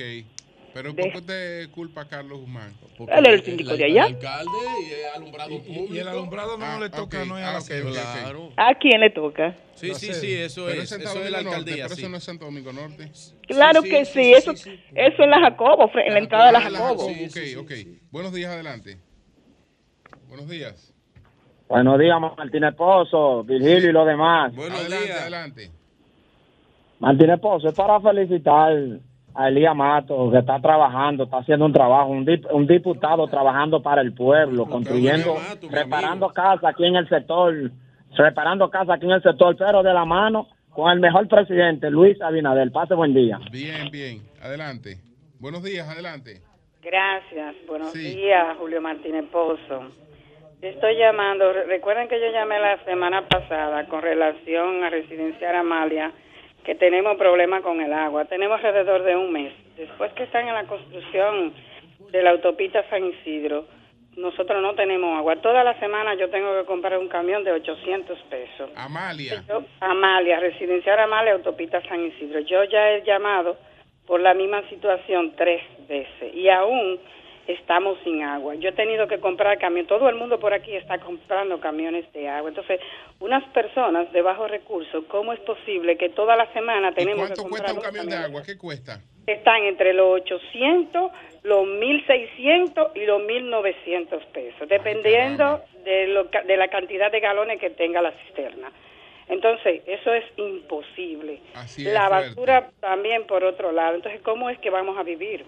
Es fuerte, fuerte. Buenos días, adelante. Buenos días al equipo. Sí, adelante. Brayley Martínez de Cristo Rey Pedro, ¿cómo anda todo, líder? Desearle un año feliz 2023, Julio. Adelante, gracias. Igual a Y, ti. y como siempre, su comentario de esta mañana sin ningún tipo de desperdicio. Gracias, gracias. Al señor Pedro Jiménez que trate de hacer contacto conmigo, que tengo que darle una información. Ok, ok. Pues no hay problema. Buenos días, adelante. Sí, buen día, Martín Pozo, ¿cómo anda la vida? Adelante, bien, gracias a Dios, adelante. Qué bueno, feliz Navidad para todos. Sí. Al amigo Virgilio, Sí. que yo yo soy de lo- yo soy de la fuerza del pueblo y voy a pedirle a la fuerza del pueblo que en la, en la, en la reforma que le van a hacer a la ley electoral impidan que la figura presidencial se- sea vista como si fue como si fuera el, el faraón de la, de la película. El gobierno puede puede el gobierno puede promover sus acciones, pero por el gobierno, no por una figura. Y hay que hay que evitar eso, porque todos esos cuartos que se están gastando, se están gastando para, eh, para magnificar una figura, que lo que ha sido ha sido un desastre para el país. Bueno, pues gracias a ti. Ah, la Buenos figura días. de alto usted no lo está. Don Julio, don Julio, usted sabía, Un ya, momentito, ya un momentito. discutieron por, por qué fue el altercado de Monseñor Osoria y, y Percival. No, no, no, no. ¿y por qué fue? Pero dicen di que, que fue porque este estaba vestido de cura y que el obispo le dijo que eso era una usurpación de las funciones. Ah, y ahí fue que le Percival dijo. estaba vestido de... Parece. Sí, tenía una ropa parecida a la ropa de Parecida. los sacerdotes, Y entonces sí. Monseñor Osoria le dijo dos o tres cosas. Y ahí fue que vino el altercado, porque Pero no, estaba yo vestido con un atuendo parecido a los atuendos de cura. Ah, caramba. Parece que no fue por eso. lo que ha- le haya dicho Monseñor Osoria, una persona como él no merece una respuesta. O sea, No, no, no. Fue una respuesta de desproporcionada Pero- por pero parte de ustedes pero. conocen el temperamento Pero, Percival. pero, pero, pero. Aló, buenos días. Pero qué cosa, qué cosa. Eso ha traído muchísimas. Pero me dice una persona que estaba ahí, que me está escribiendo por la red, un gran amigo, que fue porque él le dijo que eso era usurpación a las funciones. Me dijo, fíjate el video que el tipo vestido de negro con el cuello blanco y la ropa de cura, que era Percival. Que Parece lo que mandó era a por eso. sacar de la Sí, catedral, parece que era le por eso. interrumpieron el concierto. Sí, parece que era por eso. Tomamos esta. Buenos días. Buena. Adelante. Sí, hola Julio, pero dile, si yo te mandé en Twitter un video de la cuestión de los bonos, pues dile que te lo pongan ahí para todos que dicen que es mentira. Y, y óyeme, señores, yo quiero la opinión de, de Eury Cabral, que es economista. La cuestión de la ley de extinción de dominio, que, que le van a dar el poder a los ayuntamientos para que se, o sea, para los bienes del Estado. Pero óyeme, si los regidores tienen problemas con una cosita, un, un permisito, imagínate tú todos los bienes del Estado. Eso va a ser un lío. Que quiero la opinión. Saludos a todos. No, si es de ordenamiento territorial. Se, le día cruzó. como hoy. No, para hay 15. Un día como hoy. Perdón, José, escúchame. Tenemos finalmente aquí al alcalde Carlos Guzmán a Ah, propósito de la llamada. De la señora. De Ceneida. De la, sí, no, no fue el No fue Ceneida. No, no, no, fue una, Fue una, una munícipe. una munícipe que habló de Ciudad Juan Bo fue. Sí, sí, de la entrada. De la entrada. Que Y dice Ciudad que Juan Bosch oscura. está Sí, fuera sí. del territorio. Que fue- y hay una lamparita que la puso una señora Una ahí. señora ahí que Sí, eso- adelante, Carlos. Es que Carlos ¿no? darle los buenos días a todos, a todos, Julio, Eury, Doña Consuelo, José, a todos los amigos radio oyentes del SOR, ese gran programa que yo tengo estima súper especial porque nos ayudó a ganar y también nos daba una participación que quiero hacer una entrevista especial para que hablemos de todo lo que se ha hecho durante la gestión de los tres años, porque ya los políticos bueno. no pueden estar hablando de, de, de, de- de promesas, sino de resultados. Así es. El, el- el- el barrio Juan Bosch es un barrio amplio. Hay una parte que se iluminó y hay otra parte que se van a comprar la lámpara para iluminarla, porque estamos en el plan de iluminación completo del municipio. Por ejemplo, hoy, mañana se va a intervenir la EMA completa y parte de Villamella y también parte de San Felipe. Es un proceso. Hoy yo voy a llamar al director de este para hacer un plan estratégico porque hay que trabajar mancomunado. Claro. Es un municipio bastante amplio. En cuanto a la basura, nosotros estamos aplicando ruta y frecuencia. Inclusive, primera vez que lo voy a decir públicamente. Estamos sometiendo un proceso de licitación de desechos sólidos basado en la ley 225 dio- 220 desde, la- desde- desde el origen con la separación de los residuos. Mucha gente dice, alcalde, ¿qué va a pasar? Hay que iniciar por sectores, señores.